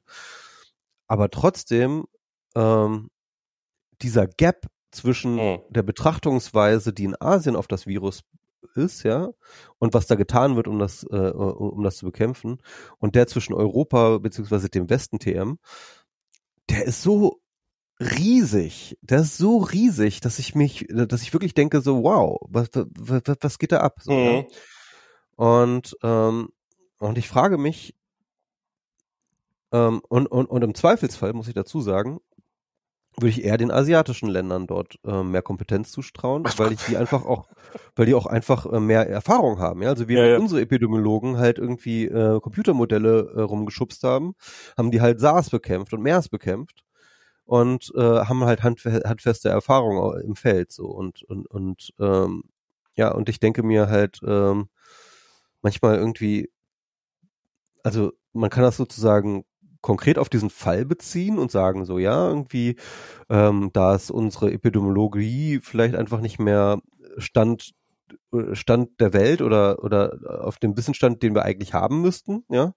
Man könnte auch das äh, größer schließen und sagen so, fuck, wir im Westen, wir wir wir peilen es einfach nicht mehr. Wir sind irgendwie der der der zivilisatorischen Entwicklung hinterher, ja, weil, weil das ist wirklich auch der die Sichtweise aus Asien auf auf Europa und USA ist halt wirklich diese Langnasen-Barbaren, ähm, äh, die, die, die, äh, äh, die, die, die leben echt noch in ihren Höhlen und glauben irgendwie, keine Ahnung, und fressen ihre eigene Scheiße oder so, ja. Das ist so ein bisschen das Bild. Ja, naja, es ist, ich, ich find's, ich find's ja, also ich meine, dass man jetzt vielleicht äh, diesen, diesen, diesen totalen Lockdown und damit das alles ausrotten und so, dass man das jetzt vielleicht nicht so hinkriegt. Äh, ein, ein, ein Beispiel, weil ich es gerade letztens äh, hatte, ne? Irgendwie in China ist das ja eigentlich mehr oder weniger komplett ausgerottet. Ja. In einem was 1,4 Milliarden Leute im Land, ja. Wo es ausgebrochen ähm, ist. Ja, und, und, dann, und dann hatten sie sich wieder eine Infektion einge, eingehandelt, Mhm. irgendwie in einer Stadt, ja, irgendwie. Ähm, irgendwie mit, äh, glaube ich, hatten sie dann zwölf Infizierte oder so. Ja, haben sie zwölf Tests gehabt, so die ganze Stadt, bam, Lockdown, Lockdown, neun Millionen Tests, neun Millionen Tests an einem Tag ausgerollt über die ganze Stadt. Jeder wurde einmal, die ganze Stadt wurde getestet Mhm. auf einen Schlag ja. und dann irgendwie sozusagen die einzelnen Leute, die dann gefunden wurden, isoliert und dann war, konntest du auch wieder weitergehen, so, ja. Ja. Aber so läuft das einfach so, einfach so. Bam! Zack, einmal ein durchtesten Das ist und der dann Hammer. geht's wieder weiter. So, ja, genau. Der Hammer und dann aber auch wirklich, die, die scheißen auf den Dance, ja. Also die haben keinen Bock auf Tanzen. Ja. Da wird einfach nicht getanzt. Da wird einmal drauf mit dem Hammer draufgehauen. Und wenn es dann noch nicht tot ist, dann wird noch mal mit einem größeren Hammer draufgehauen. Ich tanze nicht, mein Hammer tanzt. genau. So. Also es ist halt so ein ganz anderer Approach. Ja. Ja. Aber im Endeffekt sind die freier. Also Ja, ja. bewegungsfreier, ja, weil, weil, weil die haben es dann, äh, dann kannst du wieder alles aufmachen. Ja. Dann kannst du wieder alles zulassen und dann brauch, brauchen die, die brauchen die Schulen nicht wieder geschlossen werden und so weiter und so fort. Das ist dann wieder normales Leben, ja. Ja, ja. Du musst einfach nur mal zack irgendwie einmal richtig zuhauen und dann geht das so. Ja, ich, ich, also das ist halt so auch, selbst wenn man das, selbst wenn man diesen Ansatz für übertrieben hält oder zu, zu überdimensioniert oder wie auch immer, es ist, ich finde, wie, wie unfassbar wenig hier passiert, wie, wie wenig auch im machbaren Bereich passiert. Also wie, wie, Wie wenig gelernt wird auch aus anderen Ländern. wie wenig gelernt wird, aber eben auch wie, wie, wie viele low-hanging fruits es nach wie vor gibt. Also dass es nach wie vor keinerlei Ansporn, Anreiz für Unternehmen gibt, die Leute doch mal ins Homeoffice zu packen. Ja. Das ist, also wie viele Unternehmen nach wie vor, und ich kenne, ich kenne Leute, die arbeiten in Ministerien, die haben nicht einen Tag Homeoffice gemacht, obwohl die die ganze Zeit im Büro sitzen. Nicht einen Tag, weil das der zuständige Minister für nicht machbar hält. Ich kenne Leute, die in öffentlichen Einrichtungen sind, die irgendwie einmal kurz für ein paar Wochen unter Beweis stellen konnten, dass sie das problemlos hinkriegen mit dem Homeoffice und seitdem sind die wieder arbeiten die wieder von, müssen die wieder vom Büro aus arbeiten oder von, von, von, von ihrer Arbeitsstelle aus. Weil, wo, wo nicht mal der öffentliche Dienst mit gutem Beispiel vorangibt. Da geht's möglich ist. Und dann halt mit so einer Gerechtigkeitsdiskussion, ja, das ist doch ungerecht, wenn die einige im Homeoffice sind. Ja, wir haben eine fucking Pandemie, die wir ein, einkriegen müssen. Das kann doch nicht, das kann doch jetzt nicht sein, dass, dass weil sich irgendjemand, äh, irgendjemand, der halt dummerweise einen Job hat, äh, auch diese Person sollte doch froh sein, wenn morgens nicht ganz so viele Leute in der S-Bahn sitzen. Und das ist, wenn man, wenn man irgendwie sagen würde, für jeden Arbeitstag, den du nicht vom Büro, sondern von zu Hause aus arbeitest, kriegt der Arbeitnehmer 5% Rabatt auf seine Einkommensteuer und der Arbeitgeber auch nochmal 5% Rabatt. Dann wäre komplett Deutschland im Homeoffice. Dann würden plötzlich Sachen aus dem Homeoffice gehen, über die man das vorher nicht für möglich gehalten hätte. Wenn Arbeitgeber plötzlich, das, das habe ich auch neulich das erste Mal gesagt, wenn Arbeitgeber den Weg zur Arbeit, den Arbeitsweg bezahlen müssten, wären 90 Prozent der Deutschen, äh, der Jobs in diesem Land vom Homeoffice. Ja, wahrscheinlich. Ähm, und dass, dass an solchen Stellen das nicht mal probiert wird, wo es einfach machbar wäre, wo, wo, wo einige Firmen das unter, oder meinetwegen auch viele Firmen unter Beweis stellen, dass es geht, aber es ist halt einfach, wenn halt irgendjemand sagt, ja, nee, wir haben da aber keinen Bock drauf, dann okay, dann, ah, du hast keinen Bock drauf, ja, das ist okay, das respektieren wir, weil du bist, du bist die Wirtschaft, ähm, wohingegen ähm, eben Leute keine Partys machen dürfen. Warum dürfen die keinen Bock drauf haben? Ja, ist halt keine Wirtschaft. Kindergärten werden dicht gemacht, Schulen werden dicht gemacht, ähm, man kann nichts mehr machen. Ähm, aber aber die, die, in der Wirtschaft ist das alles freies Feld. Und also und ich möchte nicht wissen, wie viele von diesen Sachen es noch gibt, wo man einfach sagen könnte, das könnte man einfach wesentlich besser und da, da könnte man einfach viele Herden, Herdfälle aussortieren und alles wäre gut. Und bei uns ist das, also in, in unserer Firma, ich gehe geh nicht ins Büro, das war zwischendurch mal irgendwie Ansage, es gibt eine Handvoll Leute, die gehen hin und wieder mal ins Büro, die erkennt man daran, dass sie im Meeting, dass sie plötzlich im Zoom-Call mit einer Maske da sitzen. Weil dann sitzen nämlich meistens dann zwei in einem Meetingraum, weil nicht genügend Meetingräume vorhanden sind für alle. Und ähm, dann müssen sie halt eine Maske aufsetzen, dann versteht man sie nicht mehr. Und es ist, wozu? Wozu? Es ist, es bringt einfach nichts. Ja. Mhm. Ja, ich meine, das ist natürlich, ähm, äh, du kannst äh, zum Beispiel so, was du vorgeschlagen hast mit den äh, Steuersenkungen, das kannst du nicht machen deswegen, weil es ja einen Gleichbehandlungsgrundsatz gibt, grundsätzlich im Grundgesetz und ähm, du hast ähm, aber natürlich unterschiedliche Arbeitssituationen und nicht jede Arbeitssituation lässt sich okay. mit Homeoffice machen. Ne? Und dann werden halt die Branchen und Firmen äh, benachteiligt, die ähm, es prinzipiell nicht möglich ist, Homeoffice zu machen. Und ähm, ja, aber du kannst natürlich trotzdem sagen, äh, Appelle machen und äh, irgendwie den ja, Arbeitnehmern erleichtern oder sowas. Ja, genau. Also das, da, da ließe sich schon was machen. So. Aber ich sag mal so, ähm, ganz so leicht ist es nicht und man muss halt immer auch bedenken, dass es eben auch Branchen, Arbeitnehmer und andere Sachen gibt, wo einfach Homeoffice nicht geht. Ich sage ja gar nicht, dass es überall geht. Ich sage ja um Himmels Willen gar nicht, dass es überall geht. Aber es ist, nee, klar. aber es ist, wenn wir irgendwie, wenn wir irgendwie den, den, den Bauern ähm, äh, äh, Subventionen reinschieben, damit sie mehr Schweine töten, dann ist das kein Problem. Ähm, aber mitten in einer Pandemie dafür zu sorgen, einen Anreiz zu schaffen, dass die Leute von zu Hause arbeiten, das ist dann irgendwie, da, da, da hört dann die Fantasie auf. Also ja, das mag alles nicht ganz so trivial sein und mein Vorschlag mag da jetzt flawed sein, aber ich wette, es gibt einen anderen Vorschlag, der funktionieren würde. Und ich ja, habe bisher nicht, da, nicht das Gefühl gehabt, dass danach gesucht wird. Ja, das ist, das stimmt, ja. Also man, ähm, das ist immer noch irgendwie, da das, das ist der Neoliberalismus auch immer noch total in den Knochen der, der Regierenden, dass die halt sagen, irgendwie, oh Gott, äh, die Wirtschaft, äh, der müssen wir jeden Wunsch erfüllen mhm. und äh, den dürfen wir keine Auflagen machen für irgendetwas, sonst ist hier äh, sofort äh, ein geringeres Wachstum und ein geringeres Wachstum, da werden wir alle sterben. Genau. Ja, also das ist halt in der Pandemie ja nicht eh tun. Genau, also das ist das ist schon echt absurd. Ähm, da stimme ich dazu.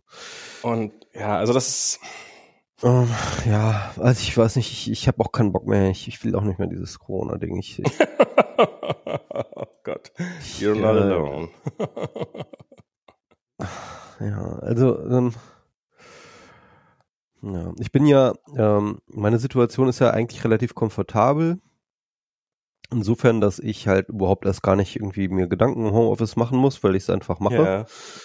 Und ähm, ich bin ja am Schreiben und äh, so Buchschreiben ist ja nun echt eine der wenigen Dinge, die echt ziemlich gut funktionieren, so während der Pandemie. und ähm, hatte ich auch Newton irgendwie seine wichtigsten Sachen oder so? Ähm, Stimmt, das war doch die, dass, dass, dass, äh, dass er angeblich darum auf seinem Sommersitz war, weil in London gerade wieder irgendeine Seuche unterwegs war und er darum auf seinem Sommersitz aushalten musste. Und da ist ja. dann der Apfel auf seinen Kopf gefallen. Was vielleicht nur noch meine Legende auf die Legende drauf ist, weil ich glaube schon, dass mit dem Apfel ist Blödsinn.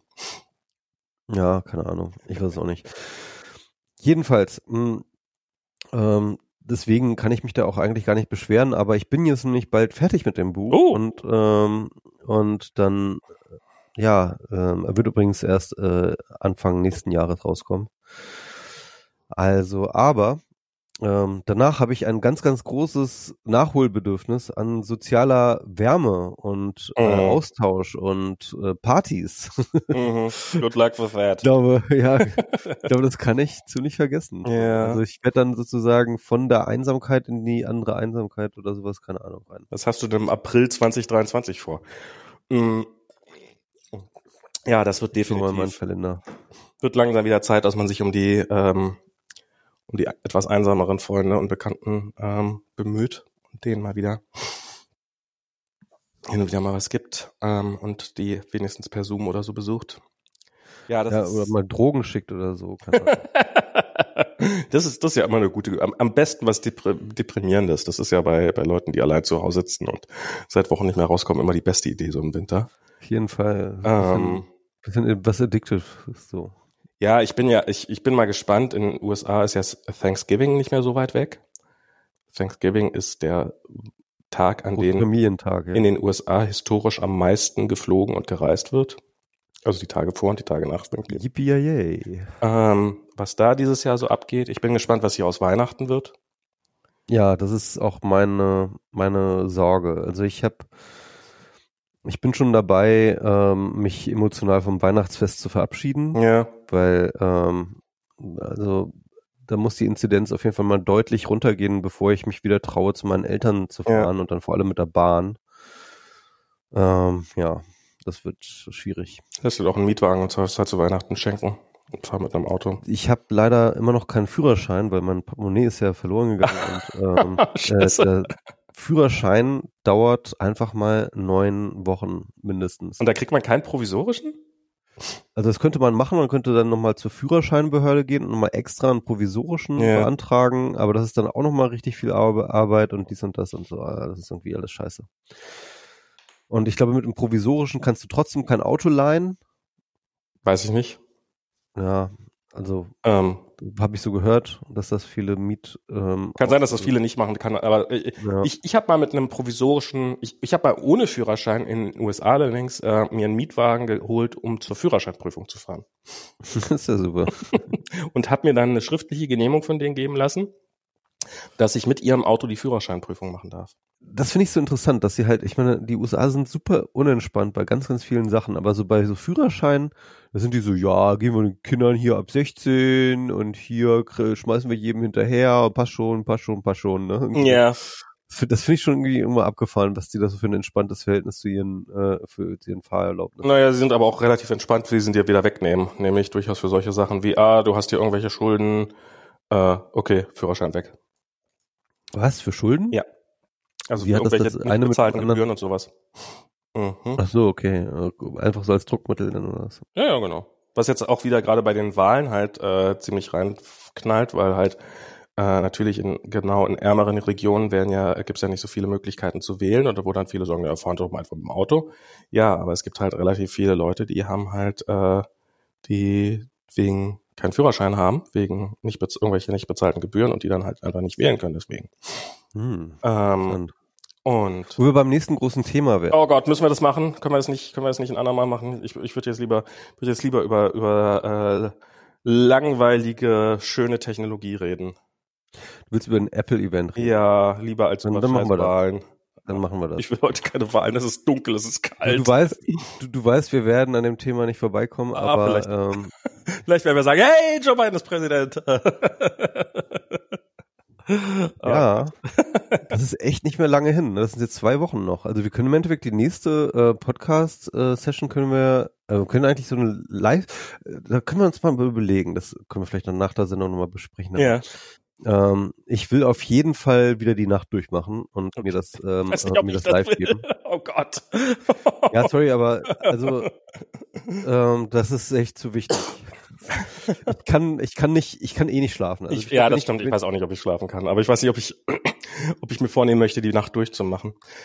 Ja. Ähm, ich, was, was, äh, was, was ja meine große Befürchtung ist, dass, ähm, also Biden gewinnt, hoffe ich mal. Also ist nicht meine Befürchtung, sondern ist meine Hoffnung. Ähm, und äh, Trump hat noch drei Monate Zeit, ja, drei, äh, drei Monate fast, das Land zugrunde zu richten. Ähm, und wird das gnadenlos tun. Und ähm, Du meinst, er wird jetzt so Scorched Earth äh, Strategie machen? wird ja, mich ich würde Amerika gerne wieder haben, aber nicht, aber nur noch als Wüste, so ein bisschen so wie, wie Hitler damals. Äh. Ja, halte ich für durchaus Ähm. nicht unwahrscheinlich, beziehungsweise dass dann auch, ähm, dass die Republikaner noch, also dann, dann wenn, wenn dann vielleicht auch die Republikaner schon äh, ähm, aus dem, aus dem ähm, nicht mehr die Mehrheiten haben und so weiter, dass die dann noch mal so richtig, richtig ähm, jetzt, jetzt erst recht treiben. Ich, ich fand diesen Ausschnitt so krass, wo er bei der Rallye äh, gesagt hat, irgendwie, ja, könnt ihr euch das vorstellen? Ähm, Joe Biden, der schlechteste Politiker der, äh, der, der Geschichte. Wenn ich gegen den verliere, dann wird das so schlimm, dann werde ich wahrscheinlich auswandern müssen. Ja. Und ich habe mir gedacht so, wow, Alter, da spricht aber echt äh, so dein Unterbewusstes Ja, relativ ja, offen. Weil, ähm, ja, das wirst du wahrscheinlich, wenn du Das könnte durchaus nicht im. Gefängnis landen willst. ja, das ist. Ich meine, äh, ich, es sind so viele Prozesse, die auf ihn warten, ne? So viel, also so viele Ermittlungen, so viele Prozesse, so viele Subpoenas und so weiter. Also, also ähm, aus den unterschiedlichsten Ecken von irgendwie Fraud über Steuer, über sexuelle Belästigung, über alles Mögliche. Das ist, ist ein, ein Riesenstapel an, an, an, an, an, an, an Prozessen, die ihm äh, da drohen und äh, wahrscheinlich ist er auch noch irgendwie pleite, wie ja viele Leute äh, vermuten. Wahrscheinlich? Wir wissen, dass er pleite ist. also, das ist ja Nö, wir wissen es nicht. Ja, wir wissen, dass er wie viel, 300, also dass, dass er 300 Millionen Schulden hat oder sowas, die dem Nö, nö, ist, wir wissen schon, dass er auch mehr hat. Also ja, wissen, aber das er, hat er mittlerweile so eine Milliarde. Also das, das hat er mittlerweile zugegeben. Halt. Ja, ja. Oder, ja, eine ja, Milliarde Schulden. Aber, aber du musst ja, äh, das heißt ja auch nicht, ähm, äh, also der, die Höhe der Schulden ist ja erstmal noch nicht ähm, ein abschließendes Urteil über die Zahlungsfähigkeit, ne? Ähm, er hat ja auch ja. noch irgendwie äh, äh, einige Milliarden an Assets, hat er ja auch noch. Also er hat mhm. mindestens äh, drei Milliarden Assets. Falls ihm die noch ähm, gehören. Genau, falls ihm noch, wir wissen auch vieles nicht. Ja, ne? ja. Also ähm, es sind noch Vermutungen. Ja, ja, also ich, ich äh, aber ich halte es auch für, für wahrscheinlich, dass er pleite ist. Also seine, seine, die Theorie, die er irgendwann mal genannt hat, dass er den Kredit nur aufgenommen hat, um den Kreditgebern damit einen Gefallen zu tun, halte ich für nur so mittelvernünftig begründbar. Damit äh, die, damit die damit angeben können, dass Trump ihn. Ja, das war ja quasi, hat ja das, das, das hat, er hat, er hat, wollte, brauchte gar kein Geld, aber er hat ihm damit einen Gefallen getan. Die Deutsche Bank ja, wollte genau. ihm so genau. dringend einen Kredit geben. Ähm, dann macht man das halt mal. Ähm, ja, das ist, ähm, das ist natürlich okay. Aber, natürlich aber, aber, aber darüber will ich jetzt darüber will ich ja gar nicht reden. Darüber will ich ja, ja, ja, ja, ja, ich weiß, ich weiß. iPhones. Ah. Okay, äh, ich lasse dich jetzt mal von iPhone schwärmen, weil ich bin, ich sag mal so, ich fand es jetzt nicht schlecht, aber ich bin jetzt nicht so wahnsinnig vom Hocker gerissen worden. Ich, ich fand, war, also ich meine, das neues Design, das ist definitiv ein, ein also es war, das hat mir gefallen. War der ja. größte, war die größte Veränderung, würde ich sagen, seit dem iPhone X also durch den, ja. seit dem X. Das ist wieder so ein bisschen wieder zum 5 zurück, ne? So vom Design her zum 5er zurück. Fand ich nämlich auch am schönsten, muss ich sagen. Ähm, ich finde, ich finde, ähm, ich finde es ganz spannend, dass, also ich finde den, den Schritt beim, vom 11er auf 12er, der ist deutlich größer als der vom 11 Pro auf 12 Pro, weil jetzt halt auch so ein OLED-Display ist und so weiter und so fort. Und das erste Mal, also ich finde so dieses 11er, also diese Varianten oder beziehungsweise das 10A, also diese große, diese die, die etwas billigere Variante, ähm, die kam für mich nicht in Frage, weil ich halt diese OLEDs, diesen OLED-Bildschirm so mag.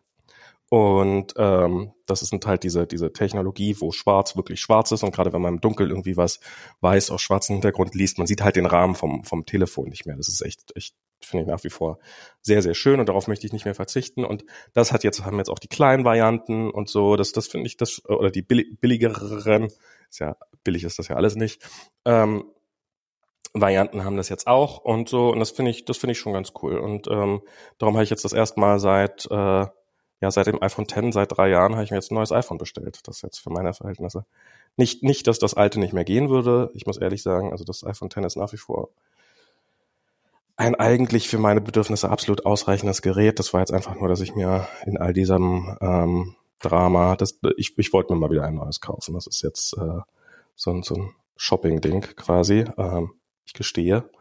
Ähm, und ähm, das fand ich das, das, das Event. Und ich, und ich muss sagen, ich habe mich total an diese Eventform inzwischen gewöhnt. Also an die virtuelle. An die virtuelle, ja. Also das erste Mal war, ja, haben sie cool gemacht, aber gewöhnungsbedürftig. Das war zur WWDC. Dann haben sie, als sie die iPads vorgestellt haben, also, ah ja, jetzt hat man sich so ein bisschen dran gewöhnt, aber die war auch nicht wirklich gut, muss ich sagen. Also die war hatte ein paar okay, ganz gute Momente, aber so im Großen und Ganzen war sie schon ein bisschen awkward. Und jetzt die iPhone-Präsentation fand ich eigentlich im Großen und Ganzen ziemlich gut. Hm. Ähm, es hat so ein bisschen, ist natürlich ganz cool, wenn Publikum dabei ist und so, aber so, ähm, ich frage mich, ähm, also sie haben das schon, also sie haben zum Beispiel diese Demo da von diesem HomePod-Dingsy, so wo sie da diese virtuelle Wohnung gezeigt, oder dieses, dieses dieses Puppenhausartige Haus gezeigt haben. Das war schon echt aufwendig gemacht. Ich frage mich mhm. ein bisschen, wie sie das hingekriegt haben wollen, ohne die ganzen ähm, Corona, ohne gegen 48.000 Corona selbst auferlegte Corona-Regeln zu verstoßen. Aber ähm, ja, keine Ahnung. Aber so im Großen und Ganzen fand ich das schon ziemlich gut gemacht, muss ich sagen. Ja.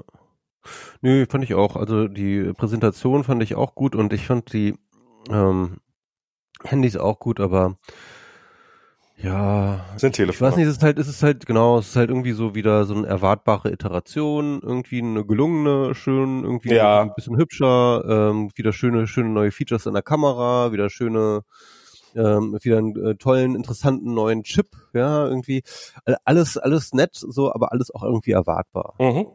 Ne? Irgendwie, ja. Also, Wie findest du denn eigentlich diese faltbaren Telefone, die jetzt ja gerade so en vogue sind?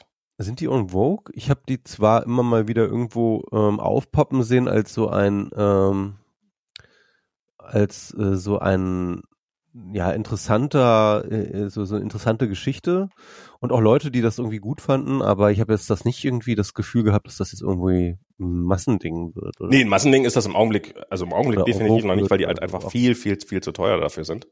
Mhm. Das sind ja also, also du meinst es aber nicht diese äh, ähm, die so, ein, so einen durchgehenden Bildschirm hat, wo der Bildschirm selber so durchknickbar ist, sondern ähm, doch, doch, sondern du meinst, ja? Ja. Okay. Ja. Also davon gibt's, äh, da gibt's halt von ähm, von Samsung gibt's jetzt irgendwie die zweieinhalbte Generation, so mit diesem äh, Samsung Galaxy Fold und dann gibt's ja noch das Fold Z. Also Samsung hat eins, was du quasi vertikal faltest, ein bisschen wie so ein Buch quasi, sag ich jetzt mal, und eins, mhm. was du so wie so ein altes Flipphone, Flipphone faltest. Da haben sie mittlerweile jeweils die zweite Generation rausgebracht, die jetzt auch ähm, sich durchaus sehen lassen kann. Also kostet kostet ein Schweinegeld, sollte dafür für dieses Geld sich auch sehen lassen können. Sagt jetzt niemand, dass man das kaufen soll, aber weil, weil du, weil du gerade gesagt hast, naja, ist eine erwartbare Iteration, nichts Neues und so weiter und so fort, dann frage ich mich, ja. ist, ist das was, was, was, was du spannend findest oder ist es, ist es auch eher gimmicky für dich? Ja, das wäre, glaube ich, ich müsste ich natürlich ausprobieren, aber ähm, das wäre erstmal gimmicky für mich. Ähm, klar, irgendwie großes Display und trotzdem kleiner Formfaktor ist natürlich äh, nett. Mhm. Aber ja, das war, das meine ich jetzt nicht. Ähm, was ich eigentlich viel eher meine, ist halt irgendwie eine neue Art von Sensor irgendwie da eingebaut ist, irgendwie eine neue Form von Awareness, die damit irgendwie möglich ist. Also, also das hatten sie ja so ein bisschen, ne, irgendwie, dass sie hatten sie? Was, was, konnten sie Räume von innen, ne? Konnten sie irgendwie abmessen? Ach so, naja, sie haben jetzt genau, da ist ein, in den, in den Pro-Geräten ist ein LiDAR drin, also Laserradar quasi, mhm, ja. wo so ein Laser lang schießt, der dann, ähm, der zum Beispiel auch in selbstfahrenden Autos werden die öfters mal eingesetzt, ähm, ähm, um, um den Raum zu scannen. Und damit kannst du auf ein Zehntel Millimeter genau halt den Raum ver vermessen. Ja, also das ist zum Beispiel so, eine, so, ein, so, ein, so ein Sensor, Gut, dann, dann hatten, hatten die ja was Neues. Ja, stimmt. den hat, den gab schon in, in, es gab schon ein iPad, das das hatte, aber äh, im iPhone ist es jetzt das erste Mal. Ja, und ähm, ich meine, damit sind vielleicht dann tatsächlich irgendwie wieder ganz neue Anwendungen, ganz neue interessante Sachen irgendwie möglich, so, ne? Aber vielleicht bin ich auch einfach gelangweilt von irgendwie dem ganzen, ähm, sag ich mal, von dem ganzen Produktkategorie ähm, Smartphone, weil die auch einfach jetzt erwachsen ist. Ja, da eben. passiert jetzt auch einfach nicht mehr viel irgendwie und äh, da wird die Kamera immer besser und dann wird die Akkulaufzeit besser, der, das Display wird immer besser, irgendwie wird immer alles besser, aber es wird so, ja. Was, was ich krass fand, wegen besserem, besserer Kamera, dass sie die explizit als Film zum Drehen von Film beworben haben. Ja. Dass sie quasi gesagt haben, filmt eure Filme mit einem iPhone Pro, 12 Pro. Mhm. Und ja. Nun, nun klar, das ist eine Werbeveranstaltung und die werden natürlich deutlich übertreiben. Allerdings bezweifle ich so ein bisschen, dass ähm, Apple das sagen würde, wenn sie sich mit, äh, mit dieser Aussage total blamieren würden. Ja. Ähm, also ich glaube, die glauben das durchaus so ein bisschen. Und das finde ich ist schon eine irre Kategorie. Also das ist ähm, das, wie gut diese Kameras geworden sind, weil ich habe ähm, ähm, hier mein, mein Schwiegervater, der rennt ähm, mit, der hat ein uraltes iPhone ähm, und das er immer zu Hause lässt und der rennt mit so einer Digitalkamera rum. Und in der Zeit, als der sich diese Digitalkamera gekauft hat, hat das durchaus noch Sinn gemacht, sich so eine Kamera zu kaufen. Da waren die halt, diese Digitalkameras, dadurch, dass sie einfach eine größere Optik haben, äh, hatten deutlich deutlich besser als Smartphone-Kameras. Und zwar fast egal, welche Kamera du gekauft hast, einfach dadurch, dass es. Und heute, wenn du nicht wirklich eine High-End-Kamera kaufst, ist jedes wirklich gute Telefon schlägt locker deine, deine äh, auch relativ gute Knipse. Hm, ja, ja. Und, und diese Kamera. Das ist schon interessant, ja. Also, ist, ist jetzt, klar, ist jetzt, äh, ist auch evolutionäre Entwicklung, ist jetzt nichts, was jetzt über Nacht gekommen wäre oder sowas. Aber haben die auch wirklich äh, echt krass in den Vordergrund gestellt, ne? Also ist mir auch aufgefallen, ja. Ist auch der einzige wesentliche Unterschied zwischen dem iPhone 11, äh, 12 und dem Pro. Eben genau, das ist mir auch aufgefallen. Also das ist halt wirklich ähm, äh, die die Kamera und ähm, äh, dass die da halt reinge, reingebuttert haben. Ja. Ist es dir wert, jetzt das Pro deswegen zu holen? Ich ich war am zögern. Ähm, und Weil die andere hat ja auch eine gute Kamera. Die andere hat auch eine super sagen. Kamera und ähm, das ist ähm, das ist ähm, insofern und ich wollte auch, ich hätte gerne ein rotes, also ich rotes Telefon gehabt. Und das gibt's halt nur beim 12er und nicht beim 12 Pro. Und ich wollte schon seit Jahren mal ein rotes Telefon haben. Und, ähm, und das war, das war tatsächlich so ein richtiger, ah, so, so ein Grund. Und, ähm, und ich habe jetzt doch das Pro bestellt in Blau. Ich habe Diana kurz gefragt, hey, ich finde ja das Goldene. Auf gar keinen Fall. Diana hatte zu meiner iPhone-Farbe eine deutlichere Meinung als zum Namen unseres Kindes damals. Okay. und ähm, und ich habe es zum einen wegen diesem LiDAR gekauft, so nach dem Motto, ja, das ist mal ein, ein Sensor. Also ähm, ich wollte ich wollte es mit 256 Gigabyte haben, weil ähm, also der der Preisunterschied sind etwas über 200 Euro zwischen der 12-Variante und der Pro-Variante. Allerdings, äh, wenn man genauso viel Speicher haben will, ist der Unterschied nur noch etwas über 100 Euro. Und dann habe ich gesagt, na ja, dafür, dass ich hoffentlich dieses Telefon wieder drei Jahre habe, mindestens. Also ich plane jetzt nicht nächstes Jahr mir wieder das nächste zu kaufen, sondern ich hoffe, dass das ein. Aber da kommt der richtig große Durchbruch, Max. Na, wenn er dann kommt, dann äh, beiß ich halt in den sauren Apfel und kaufe mir nochmal ein Telefon. Ähm, aber ähm, also früher war ich halt, als auch als ich das Telefon, was ich jetzt hatte, gekauft habe, ich, nein, nächstes Jahr kaufe ich mir eh das nächste.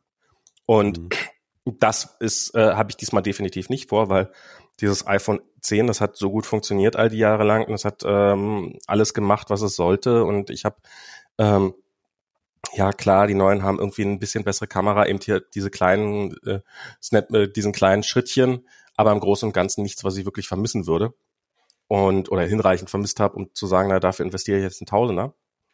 Und ich weiß nicht, ob die aktuelle Generation das bringt, dass das wirklich wert ist dazu, dass ich da jetzt irgendwas dran habe, was, was mir nachher äh, in, in meinem Alltag ein Unterschied von 1000 Euro wert ist oder eine Investition von 1000 Euro wert ist, aber ähm, ja, habe ich dann halt doch jetzt gemacht. Und darum ist dann der Preisunterschied sind dann etwas über 100 Euro und dann habe ich gesagt, naja, für die drei Jahre kann man dann für leider äh, für die bessere Kamera, für die etwas bessere nochmal und was war noch? Irgendein Feature war es noch. Ähm, da bin ich jetzt bereit, dieses extra Geld auszugeben. Aber ob also ich glaube, mein Telefon ist halt noch so jung, das ist irgendwie von 2018, glaube ich. Das ist so XA. Mhm. XA ist von 2018, ne? Ja, das müsste sagen, genau. Meins ist neun ja. Jahre älter, meins ist von 2000. Da, da, kann ich, da kann ich mir das nicht erlauben, noch nicht. Mhm. Da warte ich noch mal eine Generation, glaube ich. Ja, und ich finde dieses, dieses Mini, ich glaube, ich wette, das geht weg wie warme Semmeln, weil das ist wirklich ziemlich klein. Das fand ich auch irgendwie, das fand ich auch irgendwie ganz sexy. Aber das ist, das ist jetzt nochmal, das ist, ist das so groß so Formfaktor wie das Vierer oder was? Nee, nee, nee, so klein ist es nicht. Das ist so, ich glaube, ich sag mal zwischen dem, zwischen dem Fünfer und zwischen dem Sechser. Okay. Also die Telefone sind seitdem halt unfassbar größer geworden, aber es ist kleiner als ein Sechser oder das aktuelle iPhone SE. Okay, das ist doch irgendwie ein ganz geiler Formfaktor. Und ähm, ich bin halt, also ich will kein größeres Telefon haben. Die, warum ich kein größeres will, ist aber nicht, weil es nicht mehr in meine Tasche passt, was jetzt zu Zeiten von Corona eh wurscht ist, sondern äh, weil ich es nicht mehr mit einer Hand bedienen kann. Also das aktuelle äh, Zehner kann ich gerade kann ich noch vernünftig bedienen mit einer Hand oder okay bedienen, vernünftig ist sicherlich äh, schon lang nicht mehr. Und darum also ja, ich finde das auch ganz cool, aber ich brauche kein kleineres Telefon. Also ich finde so diesen, ich gucke dann doch hin und wieder mal ein Video drauf und bin dann ganz froh, dass es einen ganz großen Bildschirm hat, einen relativ großen. Aber ich brauche auch nicht einen Riesenbildschirm. Das ist auch irgendwie sowas, was ich nicht, ähm, also ich so dieses noch größere, ich habe ja so ein Android-Telefon, irgendwie so ein saubilliges zum Testen und entwickeln. Und ähm, das ist zu groß einfach. Ich brauche, ich will nicht so ein großes Telefon haben. Und aber kleiner, ja. also ich finde den iPhone 10 oder die, ich hoffe mal, dass jetzt diese iPhone und, und da finde ich diese, diese, diesen Gedanken, dass das iPhone 12 Pro oder das iPhone 12 auch bei gleicher Gehäusegröße einen minimal größeren Bildschirm hat, ja, ein bisschen mehr Größe. Bildschirmgröße kann nie schaden, aber wenn das Gerät dabei nicht wächst, dann ist das auch cool. Ja, das stimmt. Also ich, ich äh, wäre dann auch, ich glaube, ich glaube, ich könnte mir auch vorstellen, das Mini zu holen, wenn ich wenn ich mir ein neues holen würde. Also dieses XA, was du hast, das hatte ich eine Zeit lang, hatte ich das als Firmengerät. Und das, das ist halt einfach super klobig. Das war mir immer zu groß und zu klobig. Ja, der Akku ja. hält ewig, aber ich fand das Gerät immer zu groß. Genau, also es ist, ist auch ich ich ich ich ist auch keine Liebe, muss ich sagen. Es war von Anfang an keine Liebe, aber es war definitiv ja. die vernünftigste das, das, war das vernünftigste Handy 2018, das man zumindest als iPhone kaufen konnte. Mhm. Ähm, das war wirklich vom Preis-Leistungs-Verhältnis war das definitiv das Beste. Ja, und da ist jetzt wahrscheinlich das 12 oder sogar das 12 Mini wahrscheinlich ähm, danach gerückt. Und ich glaube, das ist, das ist wieder ein würdigeres iPhone, sage ich jetzt mal. Also das ist ein, weil, weil ich fand dieses XA und, und das 11 find, fand ich immer doof. Ähm, wegen des Displays, wegen der Riesengröße und so. Und da finde ich, ist das 12er beziehungsweise 12 Mini deutlich, deutlich besser. Aber mal mh, was anderes Apple-Liges, was ja. ähm, mir so aufgefallen ist, was jetzt nicht direkt mit der Kino zu tun hat. Aber seitdem ich Apple Pay habe, das hat wirklich mein Leben verändert. ähm, es ist wirklich krass. Es ist richtig krass.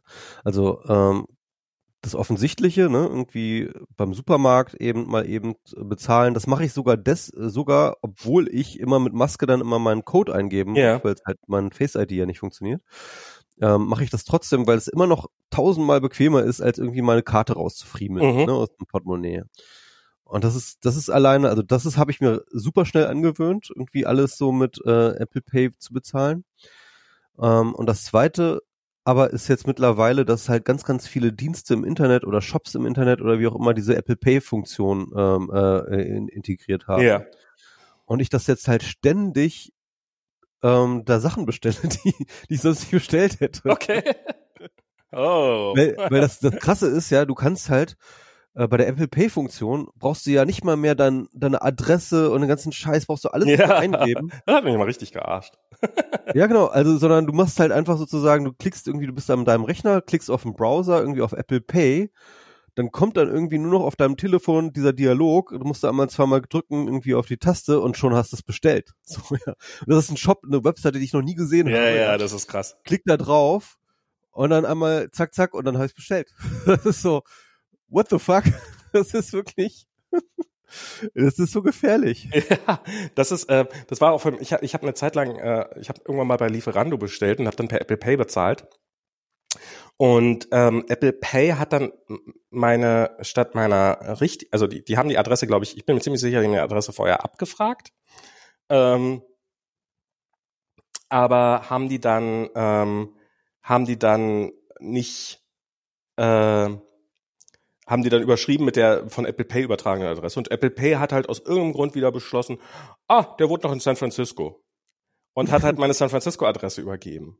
Und dann ähm, wussten die halt nicht, wo sie es hinliefern wollten sollen und haben auch beschlossen, dass ich nicht kontaktierbar sei. Ähm, und dann haben sie halt das Essen einfach liegen lassen und dann habe ich irgendwann drei Stunden später angerufen, so, hey, was ist mit meinem Essen? Ja, das liegt hier.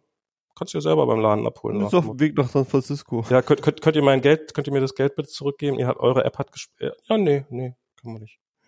Ähm, oh. Und also da, da war auch, also es war definitiv auch auf deren Seite ein ziemliches Versagen, aber ähm, ich glaube, Lieferando ist in so einem Modus, ja, wir uns gehört ja der Markt, wir haben ja quasi gar keine Konkurrenz.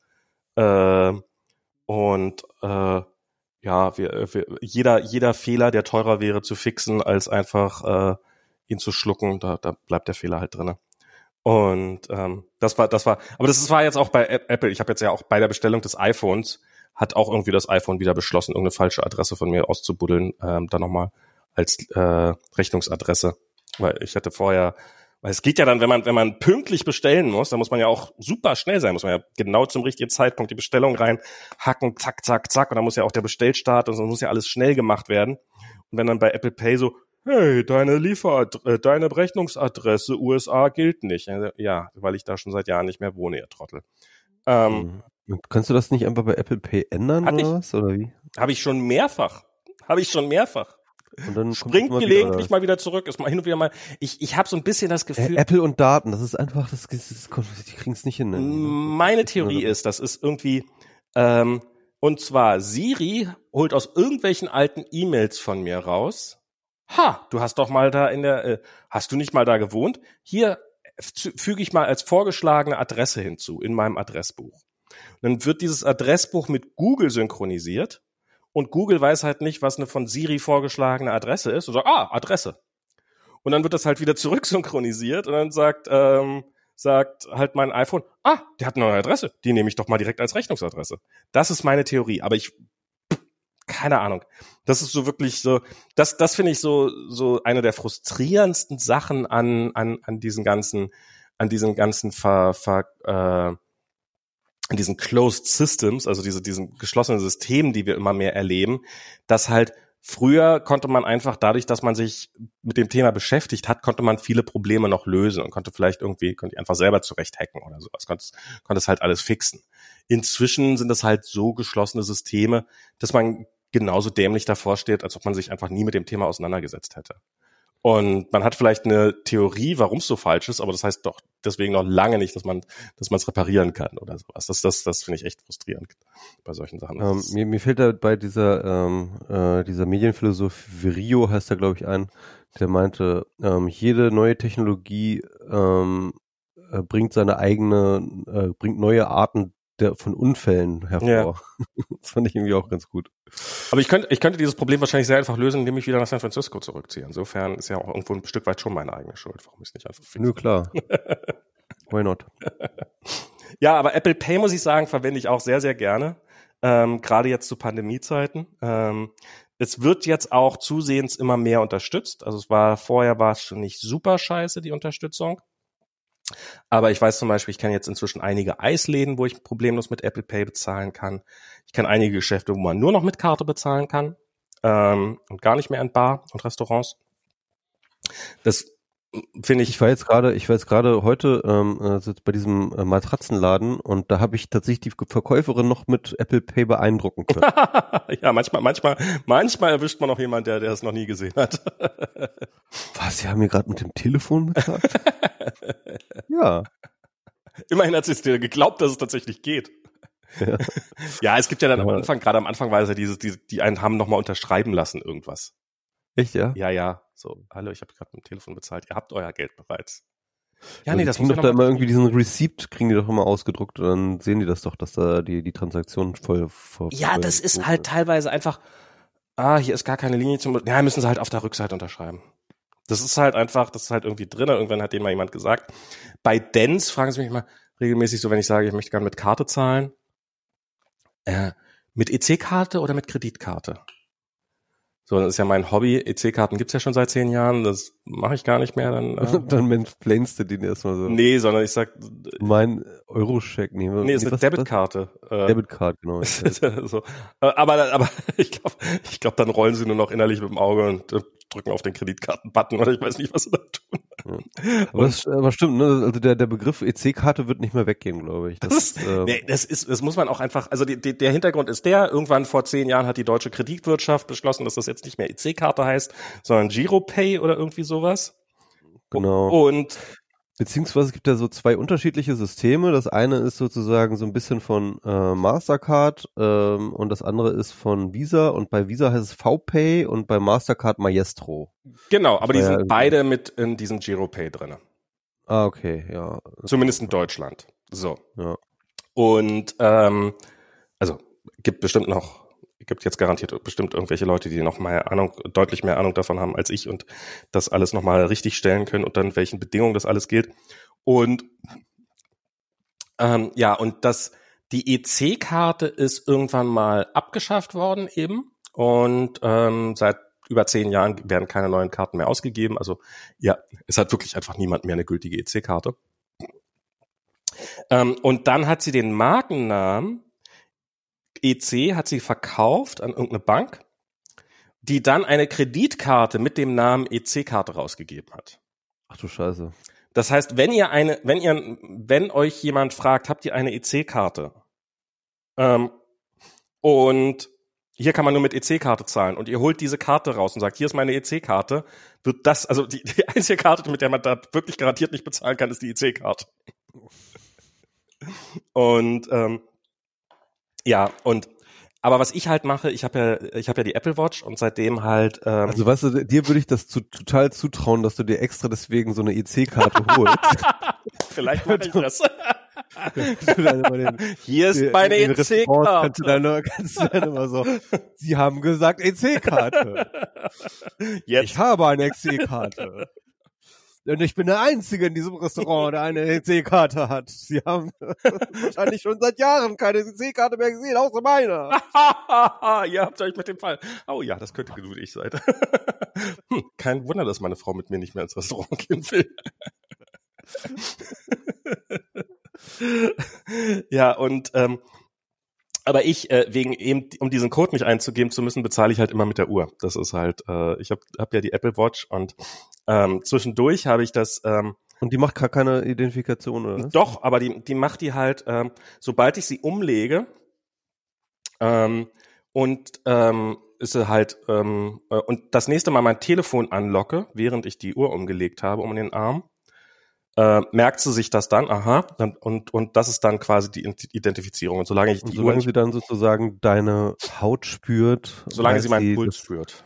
Genau, solange, solange sie deinen Puls spürt, weiß sie, dass sozusagen die ähm, Identifikation noch gültig ist. Genau. Das ist ja schon ganz schlau gemacht, ja. Und, und darum brauche ich dann nur zweimal auf den, äh, und das, ich fand's halt eigentlich immer, also wenn man an der Kasse steht, zum einen ist ja die Wahrscheinlichkeit, dass man einer, also wenn man halt auf der Uhr was machen will, braucht man immer beide Arme, weil den einen Arm musste hinhalten, wo die Uhr drumrum ist, und mit dem anderen musste, mit der anderen Hand musste, ähm, musste, musste, musste dann agieren auf der Uhr sozusagen, interagieren. Und ähm, das geht halt schlecht, wenn du die Hände voll hast, was halt in der Kasse öfters mal der Fall ist. Und zum Zweiten, wenn ich an einer Kassenschlange stehe, ist die Wahrscheinlichkeit, dass ich mein Telefon in der Hand halte, sowieso relativ hoch. So dass, solange wir noch keine Masken tragen mussten, ich dann tatsächlich meistens weiterhin einfach mein Telefon genommen habe und gar nicht so oft mit der Uhr bezahlt habe. Aber seitdem jetzt, äh, seitdem Corona da ist, bezahle ich eigentlich immer nur noch mit der Uhr. Und ich habe mir auch, an, ich, ich habe mir auch abgewöhnt. Also früher bin ich nie ohne Portemonnaie, habe ich nie ohne Portemonnaie das Haus verlassen. Und inzwischen nehme ich nur noch das Portemonnaie weg, wenn ich damit rechne, irgendwo hingehen zu müssen, wo man Bargeld bräuchte oder sowas. Mhm. Also wenn ich zum Beispiel weiß, dass ich irgendwie, ja, wohin eigentlich? Ähm, es gibt halt noch eine Handvoll Läden, wo man halt nicht mit Karte bezahlen kann. Und wenn ich da irgendwie, dann bin ich so ein bisschen genervt. Aber wenn ich mir einen Kaffee holen gehe oder einen Donut kaufen gehe oder morgens Brötchen holen gehe oder sowas, das, dann nehme ich gar kein Portemonnaie mehr mit. Hm. Und ich freue mich schon auf den nächsten Schritt, wenn man dann auch gar kein, äh, das hat, hat ein Kollege von mir, der hat eine Lösung, ähm, wo er dann auch keinen Schlüssel mehr mitnehmen muss, sondern das Telefon dann auch als Schlüssel funktioniert. Okay. Und dann ist natürlich ganz cool. Ja, dann bist du aber auch richtig gefickt, wenn du das Telefon mal verlierst. Ja, aber ich, wenn, wenn ich den Schlüssel verliere, bin ich auch richtig gefickt insofern. Ja, aber dann ist halt, kannst du den Schlüssel oder das Telefon verlieren. Und so hast du sozusagen so ein ja, Im Augenblick kann ich, wenn ich meinen Schlüssel verliere, habe ich ein Problem. Also, Klar, aber dann hast du immer noch dein Telefon, mit dem du dann anrufen ja, kannst. Ja, ja, okay. Ich, ich, ja, gerne anrufen kannst. Das stimmt, das stimmt schon alles, aber. Äh, aber wenn du das Telefon verlierst, dann hast du sozusagen Zugang zu deiner Wohnung nicht mehr, du hast deine Kommunikation nicht mehr, du hast deine ganze Daten nicht mehr, du hast ähm, den Zugang zu deiner, du hast keine Bezahlung mehr. Das ist sozusagen, das ist ein Single Point of Failure. Du bist dann praktisch nichts mehr. Du bist dann nur Staub, du bist dann nur Asche. Weniger als Staub. Du kannst dich gleich begraben, Max. das Telefon Ey, so weit sind wir davon eh nicht mehr weg. Ich meine, dein Leben vorbei. Wir, wir, sind jetzt Mitte 40. Wahrscheinlich, wahrscheinlich wird Diana dich nicht mal mehr erkennen. Hä, was, wer, wer ist der Typ, weil, der kein Telefon, Telefon in der Hand hält? verifizieren muss. Es ist ja Max, okay. ja, das ist, das stimmt. nee, mein Mann hätte ein Telefon in der Hand. Der Mann hat den Kopf so leicht nach unten gehalten und startet seine Hand. Das ist nicht mein Mann. Der, red, der, der geht Dieser, dieses Lächeln, erhobenem Kopf. Dieses Wesen, was mich da anlächelt, kann nicht mein Mann sein. ähm, ja, ähm. Ähm, wahrscheinlich wäre es auch mehr so eine Masse, weil ich so lange nicht mehr äh, niemand mehr äh, physisch ins Gesicht geschaut habe. Ähm, ja, aber das ist ähm, ja, ich, ich braucht man jetzt vielleicht doch noch nicht so ganz dringend, aber ich finde finde den Gedanken finde ich schon irgendwie ganz spannend. Dann, äh, so. Also das ist so, so ein Portemonnaie trägt ja wirklich auf, das muss man ja einfach mal sagen. Und äh, ja. Ja, aber die, dafür wird das iPhone auch mal größer und dann. Na, Ja, das, das, das finde ich übrigens auch ganz spannend an diesem neuen iPhone, diese, diesen, diesen Magnetring, den sie auf dem Rücken haben für ihre ganzen Accessories. Ja, das ist auch echt ganz spannend, ja. ja. Das habe ich mir von, schon vor Jahren von Apple gewünscht, nämlich, dass man es als Autohalterung nehmen kann, dass man einfach im Auto nicht irgendwie das reinklemmen muss oder weiß der Teufel, sondern man klack mit einem Magnet und dran. Und ähm, prototypenhaft schien es das ja auch schon vor ein paar Jahren schon mal gegeben zu haben. Und zum einen ist es natürlich für Apple ein gefundenes Fressen, um noch Kohle abzukassieren, weil jedes Accessory, was darüber verkauft wird, muss man dann ja immer äh, Geld an Apple für abdrehen, treten. Ähm, aber ich kann es mir auch tatsächlich für, ich kann mir einige ganz praktische Anwendungsfälle vorstellen. Also irgendwie, dass man irgendwie an Kühlschrank ein Magnet klemmt und dann kann man sein Telefon einfach klack vorne an den Kühlschrank dranhängen oder sowas. Und ähm, weil der scheint ja ziemlich stark zu sein. Mhm. Oder irgendein Stativ, wo man es einfach draufklemmt oder eben Autohalterung, äh, äh, tausende andere Sachen, die da durchaus noch Sinn machen. Und wenn das dann noch irgendwie ein NFC-Lesegerät, äh, also ein NFC-Chip drinne hat, dieser ganze Magnet, ähm, das ist nämlich was, was äh, so eines der wenigen Features, die ich jetzt bei meinem aktuellen iPhone vermisse, nämlich dass es, also mein iPhone kann NFC-Chips lesen, aber nur, wenn die dazugehörige Apps bereit äh, geöffnet ist. Und das mhm. Und seitdem, alle, die neuer sind, die haben so die Möglichkeit, dass man ähm, halt einfach NFC-Chips lesen kann und beliebige Aktionen auslösen kann, sogar mit diesem, dieser Kurzbefehl-App. Oder eben Home-Automatisierung und sowas. Und dann kannst du sowas machen, wie wenn ich ins Auto steige, dann ähm, starte Google Maps und gib die in die Adresse ein oder so eine Späße. Und ähm, das stelle ich mir so als äh, als Lichtschalterersatz durchaus ganz spannend vor, dass man einfach irgendwie so einen Sticker an die Wand hängt, der da so einen NFC-Chip drin hat und dann ist halt, wenn man sein Telefon dranhält, geht halt überall das Licht an oder passiert halt irgendeine Aktion. Aha, Fernseher aus, Licht an, schick eine E-Mail an, sag dem und dem Bescheid, dass ich zu Hause bin. So eine Sachen. Das finde ich, das finde ich oh. tatsächlich ganz interessant. Ist jetzt sicherlich mit Nerd-Spielzeug, aber das, ja. Ich denke auch, das ist eher ein Nerd-Spielzeug. Ach komm, das wolltest du doch auch schon immer. Nee, ich bin da eigentlich, also dieses Home Automation, ähm, also ich habe mich das, ich habe, ich fand das von einer Idee her immer ganz gut, aber sobald ich irgendwelche Anwendungen gesehen habe, habe ich mir gedacht so, wer braucht das? so irgendwie so. Hä? Also ich meine, so, also brauchen ja. ist so ein ist so ein hartes Wort, das da gebe ich dir total recht. Also es ist jetzt nicht so, dass man das brauchen würde, aber ich finde so ein paar Sachen daran finde ich echt angenehm inzwischen. Also es ist, es ist immer noch zu umständlich und es müsste alles viel leichter gehen und viel einfacher sein und viel besser funktionieren und sowas. Also das, das, da, da stimme ich dir ohne Frage äh, zu. Aber was weiß ich was, wir haben so eine Geste, wenn wir halt abends ins Bett gehen, dann sagt man nochmal seinem Telefon gute Nacht und dann geht überall in der Wohnungslicht aus und der Fernseher geht aus und so. Das, das ist echt ganz angenehm. Und ähm, wir haben sowas, dass ähm, eben äh, ich habe so eine Szene Fernsehlicht, das heißt, wenn der Fernseher angeht, dimmt automatisch im gesamten Zimmer das Licht ein bisschen runter, wenn es an ist. Oder äh, in der Küche haben wir das gemütliche Küchenlicht. Das halt die Lampe nicht. Also das ist sowas, was ich, ich, ich fand immer so dimmbare Lampen, fand ich immer total blöd. So, wofür braucht man das? Und jetzt ist es halt in so einem Zustand, dass man gerade in Zeiten, in denen man doch sehr, sehr viel Zeit leider in seiner Wohnung gefangen ist, ähm, damit, weil halt so diese beiden Optionen, entweder pure Dunkelheit oder 100% Helligkeit, finde ich dann doch ein bisschen arg wenig. Und ähm, da noch Zwischenlösungen zu haben, finde ich ganz gut. Also, und ich kann mir halt Dinge darüber hinaus vorstellen. Ich könnte mir vorstellen, dass das Licht morgens nach und nach hochfährt. Also ich, sowas wie wenn man nachts auf Klo geht, dass das Licht so ein bisschen angeht, aber halt nicht so, dass es, dass, dass, dass es grell ist. So, das fände ich ganz angenehm, oder? Ja, stimmt, das finde ich auch ganz geil, wenn das mal, wenn ich das hätte. Ähm, und zwar am besten automatisch, sobald ich die Füße auf den Boden setze und das dann vielleicht auch nur in Bodennähenlicht angeht oder sowas. Und, ähm, und auch vom Bett aus sagen zu können, du, jetzt mach mal oben das Deckenlicht aus und dann nicht nochmal aufstehen zu müssen. Ja, ist jetzt nichts, wo man sagt, oh mein Gott, das verändert mein Leben, aber es ist so ein nettes, nettes Feature einfach. Insofern, ähm, ja, möchte ich irgendwann darauf verzichten. Ja, also ich glaube, das, äh, da, da werde ich mir eher noch ein bisschen Zeit lassen, glaube ich. Ja. Was, was wir auch haben, ist halt eine, eine Heizungssteuerung. Das wird jetzt gerade im Winter wieder interessant. Und ähm, die, die, die man per App steuern kann. Das ist ganz angenehm, dass man halt nicht irgendwie zu irgendeinem dummen Kasten gehen muss, der dann unfassbar kompliziert, sondern man sagen kann, ach, macht er jetzt nochmal anderthalb Stunden ein bisschen wärmer. Ähm, und ähm, das andere ist, dass, ähm, dass es eine automatische Detektierung hat, wenn wir das Haus verlassen und dann halt die Heizung abschalten, wenn niemand zu Hause ist. Was in diesem Winter wahrscheinlich jetzt fast nie passieren wird, weil wir halt bei dem Homeoffice sind.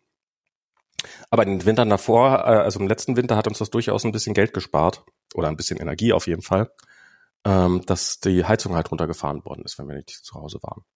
Und das ist dann auch schlau genug, nicht erst die Heizung anzuschalten, wenn man die Tür aufschließt, sondern schon, wenn man sich so ein bisschen anfängt, an die Wohnung anzunähern, dass man merkt, dass die Heizung schon ein bisschen läuft, wenn man zu Hause ankommt. Das ist tatsächlich auch sowas, was ja ganz nett ist.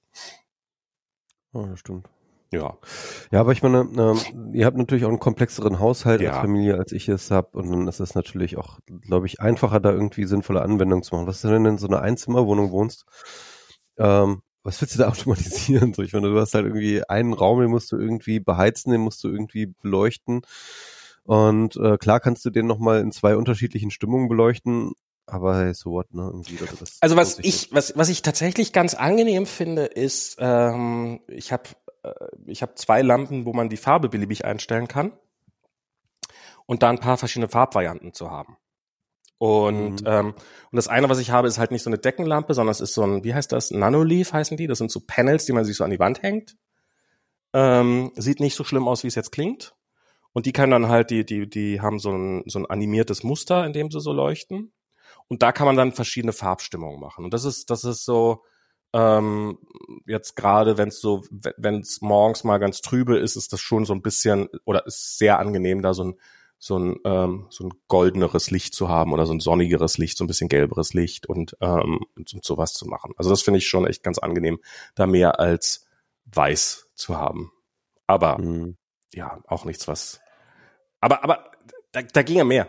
da ging so viel mehr. Das könnte so, so morgens einfaden oder sowas. Und was du zum Beispiel machen könntest, ist sowas, dass morgens halt, dass du von einer, quasi vom Licht geweckt wirst, dass halt das Licht über eine halbe Stunde hinweg hochfadet oder irgendwie sowas. Also ich werde sowieso nicht geweckt. Ich bin so ein, ähm, also ich wache immer von alleine auf und zwar immer wahnsinnig viel zu früh Okay. und kann dann nicht mehr schlafen und ähm, deswegen, also ich brauche überhaupt keinen Wecker. Ich bin Okay. so ein, ich bin so ein Frühaufwacher, so natürlicherweise irgendwie. Ja, Und ähm, das Problem ja. nicht. ja. vielleicht auch gar nicht so gesund für mich, aber so, so ist es bei mir. Keine Ahnung warum. Ja, unser, unser Kind ist so. Wobei, stimmt inzwischen, inzwischen eigentlich auch gar nicht mehr. Er wacht immer noch relativ früh auf, aber manchmal schläft er auch richtig lange inzwischen. Das wird nächstes Jahr ein Spaß. Nächstes Jahr kommt Collier an die Schule. Ui. Ja. So, so schnell. Das ist ja unglaublich, oder? Oh Gott. Wurde er nicht irgendwie vorgestern geboren? Ja. Eigentlich gestern. Das ist, Gestern, ne? es, es ist Ja. wirklich, es ist wirklich, es fällt mir schwer, mir das vorzustellen. Es ist, ähm, also so, so, das ist, das, das geht alles, das geht echt so schnell. Ähm, und, und wenn er dann zur Schule geht, dann muss der ja um 7.50 Uhr oder so in der Schule sein. Da stehen wir jetzt auf. Also genau in dem Zeitpunkt, wo das Kind plötzlich anfängt, von alleine länger zu schlafen, zwingt die Schule ihn dann früher aufzustehen. Hm. Also ehrlich gesagt, ein Bildungssystem, was bis heute das nicht auf die Reihe gekriegt hat, mal die Kinder ein bisschen später zur Schule gehen zu lassen, wundert mich nicht, dass das auch nicht in der Lage ist, äh, keine vernünftige Reaktion, äh, keine, keine vernünftige vorbeugenden Maßnahmen für die Corona, zweite Corona-Welle zu finden. Wahrscheinlich nicht, nee. Also, ähm,